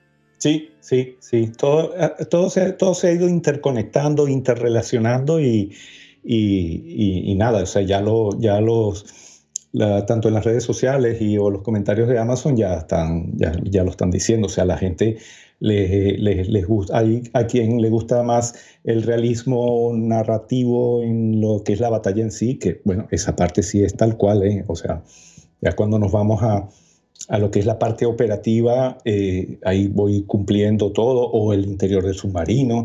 Eh, hay otros que hay otros que les han encantado. que hay gente muy ortodoxa que te podría, o sea, como no lo hubieras hecho así, te, te machaca, ¿eh? Sí, sí, sí. Eh, bueno, por, digamos que una búsqueda de, de, de exactitud por partida doble, por partida doble, tanto la mía porque es la que me he impuesto ya en estos ocho años y medio cuando hago los programas o escribo un, algo. Eh, o, y, la de los, y la de los oyentes, inclusive hasta por respeto, ¿no? Porque digamos que sé que gente, eh, es una novela que está, es apta para todo público, pero dentro de ese todo público va a haber gente que es muy entendida, ¿no? Entonces también, eh, y, y otra cosa que también le, le, está gustando a la gente es el costumbrismo, el, digamos que ese día a día de, de, naval mm, lo reflejo, lo reflejo muy bien. Bueno, ah, lo, lo, está diciendo la gente, ¿no? O sea, yo me esforcé en que fuera y la gente lo está apreciando. Hombre, esas cosas la, la, gente le gusta porque en, en, realidad al final lo que hace es una inversión. Cuando mm, una de las cosas que más le gusta a la peli, por ejemplo, la de mm, eh, ¿Cómo se llama? La de. Mm, la del barco este de Vela, el Acheron. Eh, ¿Sabes cuál te digo, no? la de Master and, Commander, Master and Commander. Es que no me salía el ah. título. Estaba pensando Far Beyond de. ¿Sabes? em, que creo que es la novela. Em, pues, hombre, una de las cosas que más le gusta a la gente es esa inmersión en ese tipo de.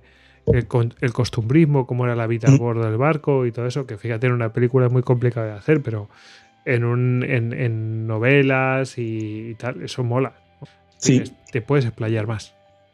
Sí, sí, sí. Y una de las cosas que dicen es que está también, eh, digamos que con un equilibrio justo, o sea, está, hay, hay costumbrismo, pero digamos que no nos ponemos a, a, a, describir exactamente cómo se va pelando el, el, el, óxido y van cayendo las conchitas. No, no, bueno, eso no está puesto ahí, pero es por, por decir, ¿no? Eh, y luego, bueno, la otra cosa que son las, las relaciones entre los personajes, las historias paralelas, porque bueno, fui creando historias paralelas, hay, hay mm, situaciones que superar, porque, hombre, una cosa también que yo quise transmitir es que eh, eh, las batallas no ocurren por obra y gracia de, los dioses de Marte. Ya iba a decir que una batalla iba, iba a ser una blasfemia, pero bueno, Marte, el dios de la guerra, de, decir, uh, me voy a poner a jugar, voy a mandar un submarino aquí en el Mediterráneo, pum, y aquí pongo un barco, vamos a ver qué, les pasa. No, para que, para que el U-331 coincidiera en el tiempo y en el espacio con el, con el HMS Barham, tuvieron que confluir un montón de cosas. Eh, eh, hubo que superar problemas, hubo que resolver cosas, eh, la tripulación tuvo que prepararse, tuvo que transcurrir, tuvo que, que, inclusive mm, mm, entrenarse. Todo eso va confluyendo, todo eso, todo eso contribuye y, y, eso también yo lo quise reflejar, o sea, el, cómo se va desde, porque es que la, la, novela comienza... Mm, bueno, eh, digamos que la novela no trata solo eh, eh, esos meses en, Salamina, va mucho más atrás, va inclusive hasta el principio de la guerra, casi al principio de la guerra se, se, le va. Entonces se ven evoluciones, se ven despliegues, una serie de cosas, todo, todo bueno, con, de manera entretenida, de manera que te interesa, de una manera que engancha, ya la gente dice que, bueno, se lee en un plis plus y, y así, entonces, eh, para que ocurra una batalla, bueno, se superan obstáculos, se, se eh, obstáculos internos, obstáculos externos también, las mismas organizaciones, el mismo enemigo y en fin, al final eh, la gente se entretiene. Es, es, como ver una peli, también lo están diciendo. Exactamente. Bueno, pues hemos llegado a la sección de bibliografía que viene de manos de Ediciones Salamina. Eh, hemos estado hablando del libro, obviamente, eh, pero mm, se nos ha olvidado decir dónde lo pueden encontrar, ¿verdad? Lo pueden encontrar en Amazon. Sí, el libro está en versión en papel en Amazon, eh, disponible en el mundo entero, como ya sabemos. también en versión electrónica en la misma Amazon. Eso te iba a preguntar si, si ya estaba para ebook. Sí, sí, está en ebook y en papel en Amazon. y también para aquellos que prefieran eh, otro, otra tienda, el ebook también se encuentra en Google Play eh, y en la Kobo, la, librería canadiense esa grande también que existe. Y espero pronto tenerlo también en, Apple, Apple Books. Bueno, um, en todos los sitios que se puede para facilitar a la gente que pues que lo pueda consumir, obviamente. Nosotros estamos bastante a favor de ese tipo de, política. Em, deciros que también, pues, bibliografía, lo hemos mencionado varias veces, lo has mencionado tú mismo. Eh, has mencionado el libro de El Mediterráneo en la Segunda Guerra Mundial, que lo pueden de Ediciones Salamina. Eh, precisamente y que, bueno, has hecho referencia varias veces a aquello. ¿Tú qué dirías? ¿Que se leyera primero el libro y luego la novela o la novela y después el libro? ¿O da lo mismo? No, da lo mismo. Yo casi, casi creo que de la, de la novela y, y saltar al libro va a molar.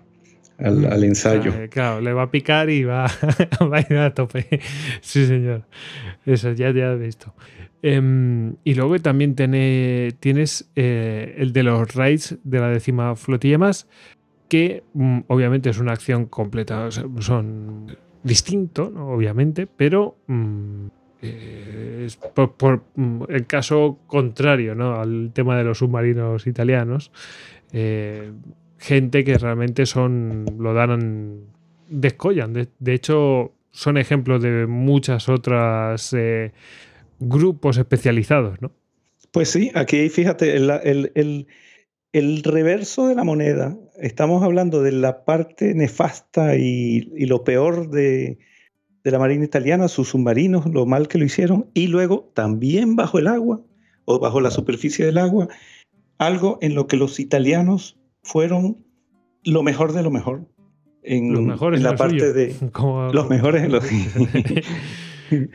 sí en, esto fueron en, esto dictaron cátedra sembraron el terror los británicos eh, no sabían qué hacer ¿por qué? porque sus saboteadores sus saboteadores submarinos fueron los mejores del conflicto y como acabas de decir, pero sirvieron de modelo para, los, para todos nuestros modernos grupos de acciones especiales. Y eso también lo hicieron los italianos. Entonces fíjate que mm, se cierra el círculo, estamos hablando de la mentalidad, ta, ta, ta, ta, y mira. Y entonces el primer ensayo habla, habla, habla, habla de ellos, que por cierto, para aquellos que les gustan los, los acertijos, hay eh, la novela La tarde de los torpedos tiene cierta conexión con, con este libro, con los reyes de la décima flotilla más, pero no voy a decir cómo. La gente lo tendrá que descubrir. El que lo descubra que me lo diga, por correo o por redes sociales. Lo tienen que deducir. a ver, a ver quién lo saca. Y bueno, y por supuesto, eh, siempre mencionamos, cuando hablamos de Mediterráneo, pues mencionamos un clásico de oh. un clásico de entre los clásicos que es eh, La guerra naval en el Mediterráneo, de Luis de la Sierra. Eh, yo creo que, pues bueno, pues es el del libro, digamos, de referencia. La Biblia. Sí, de referencia. Y bueno, pues hay que nombrarlo, obviamente. Y obviamente también vamos a mencionar mm, tu novela, que, a lo mejor no tiene mucho que ver con lo que estamos tratando o, tal. Bueno, pero lo vamos a mencionar porque también la hemos mencionado varias veces. Bueno, que sepáis que tiene su primer hijo, su primera novela, pues fue A la sombra del pulsar. Está ambientado también en esta época. Eh, y nada, pues lo, podéis encontrar también en Amazon, ¿no? Sí, sí, en Amazon, en papel, en ebook y y sí, esa novela me gusta mucho, a pesar de ser una obra, ópera prima y tener 600 páginas, pero a la gente le, gusta mucho. Ahí, ahí hay un, un, poco de fusión entre Segunda Guerra Mundial y, algo de... No lo digas. no, lo digas. lo dejamos así. Eso es. Em, bueno, y que ya sabéis que tenéis em, capítulos de Zafarrancho Podcast que hemos mencionado algunas cosas. Por ejemplo, el de la batalla de Matapán, que es el con el que estrenaste eh, en Zafarrancho Podcast.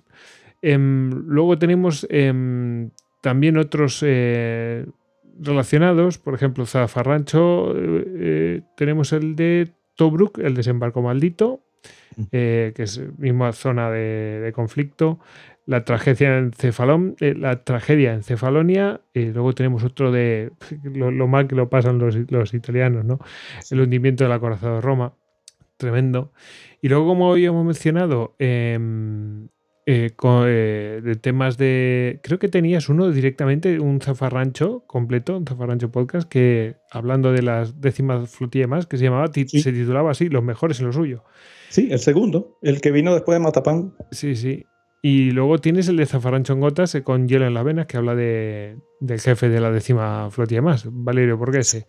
Sí, eh, Junior Valerio Borghese, que por cierto, él cuando... Mm, ¿Recuerdas que mencionamos que a un cierto punto entraron los primeros seis eh, submarinos, los primeros seis submarinos alemanes entraron junto con diez submarinos repatriados de, de de Betazón, de, la base italiana en el Atlántico, en, esos días en que se estaban produciendo esas transferencias, Junio Valerio Borghese, que en ese momento era el comandante del Chile, uno de los submarinos nodriza que usaban los, los, saboteadores italianos, eh, iba y venía como le daba la gana por el estrecho de, digo, sí, por el estrecho de Gibraltar, porque era, estaba haciendo el cuarto ataque italiano contra Gibraltar y entonces atravesó eh, salió del Mediterráneo, entró en el Atlántico, se fue a Cádiz, se, se abarró de noche a un carguero alemán que estaba ahí, ahí cargó los,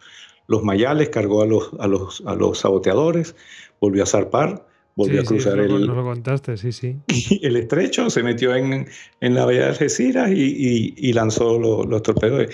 Ese era un mago, a ese no lo pillaban. Ese donde, a donde quería poner el submarino lo ponía.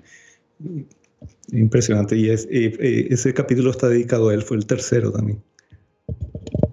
Qué tío, madre mía.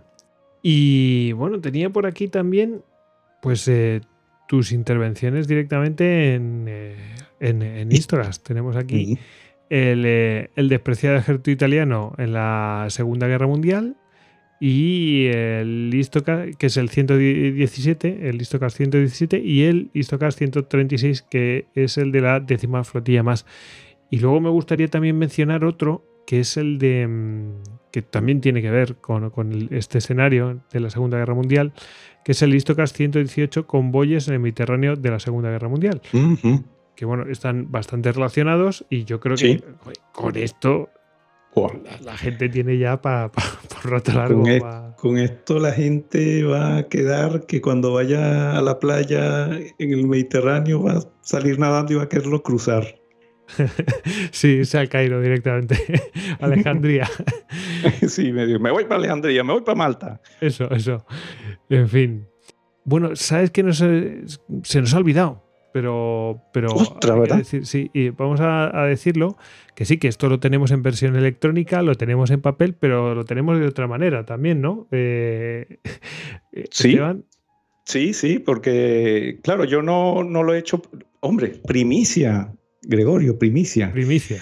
Eso es. Primicia. No lo había dicho porque me- me- la noticia me llegó con, con el lanzamiento de la tarde de los torpedos, entonces no quise juntar dos buenas noticias eh, que se solaparan.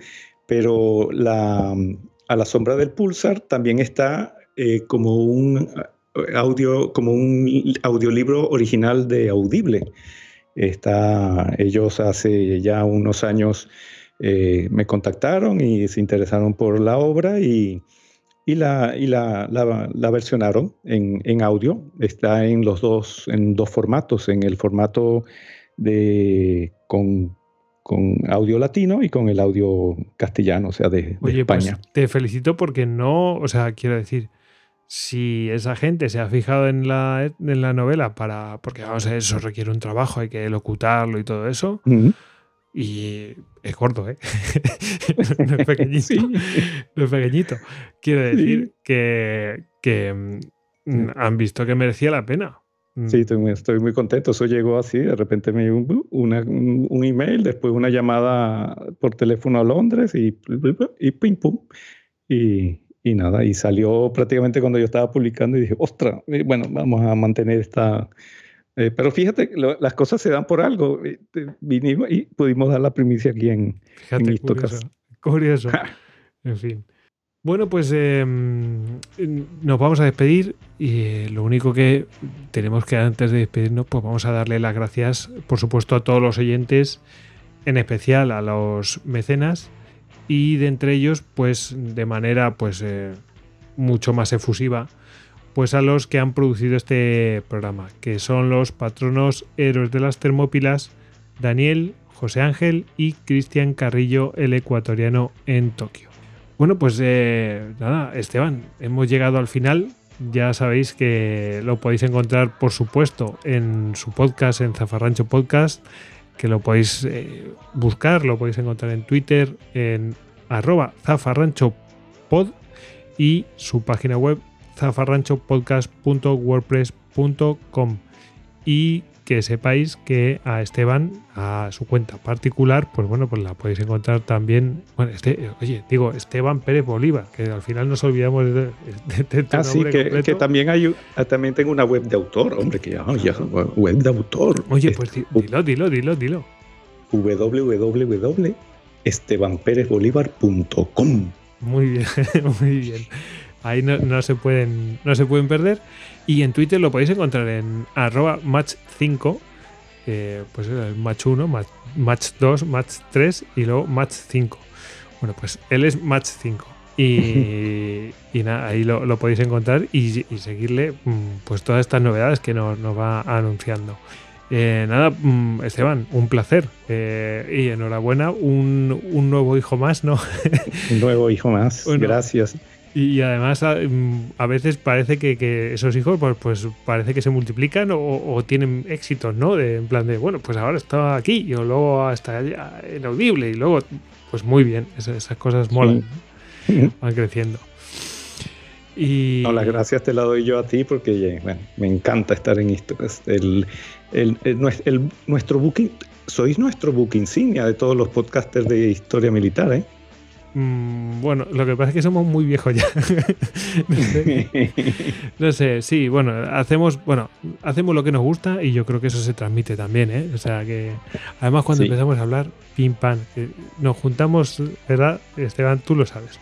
Nos juntamos sí. unos cuantos y, pim, pim, pim, y vete a saber a dónde nos lleva las cosas. Y este podcast ha sido un ejemplo, aunque vosotros no lo sepáis.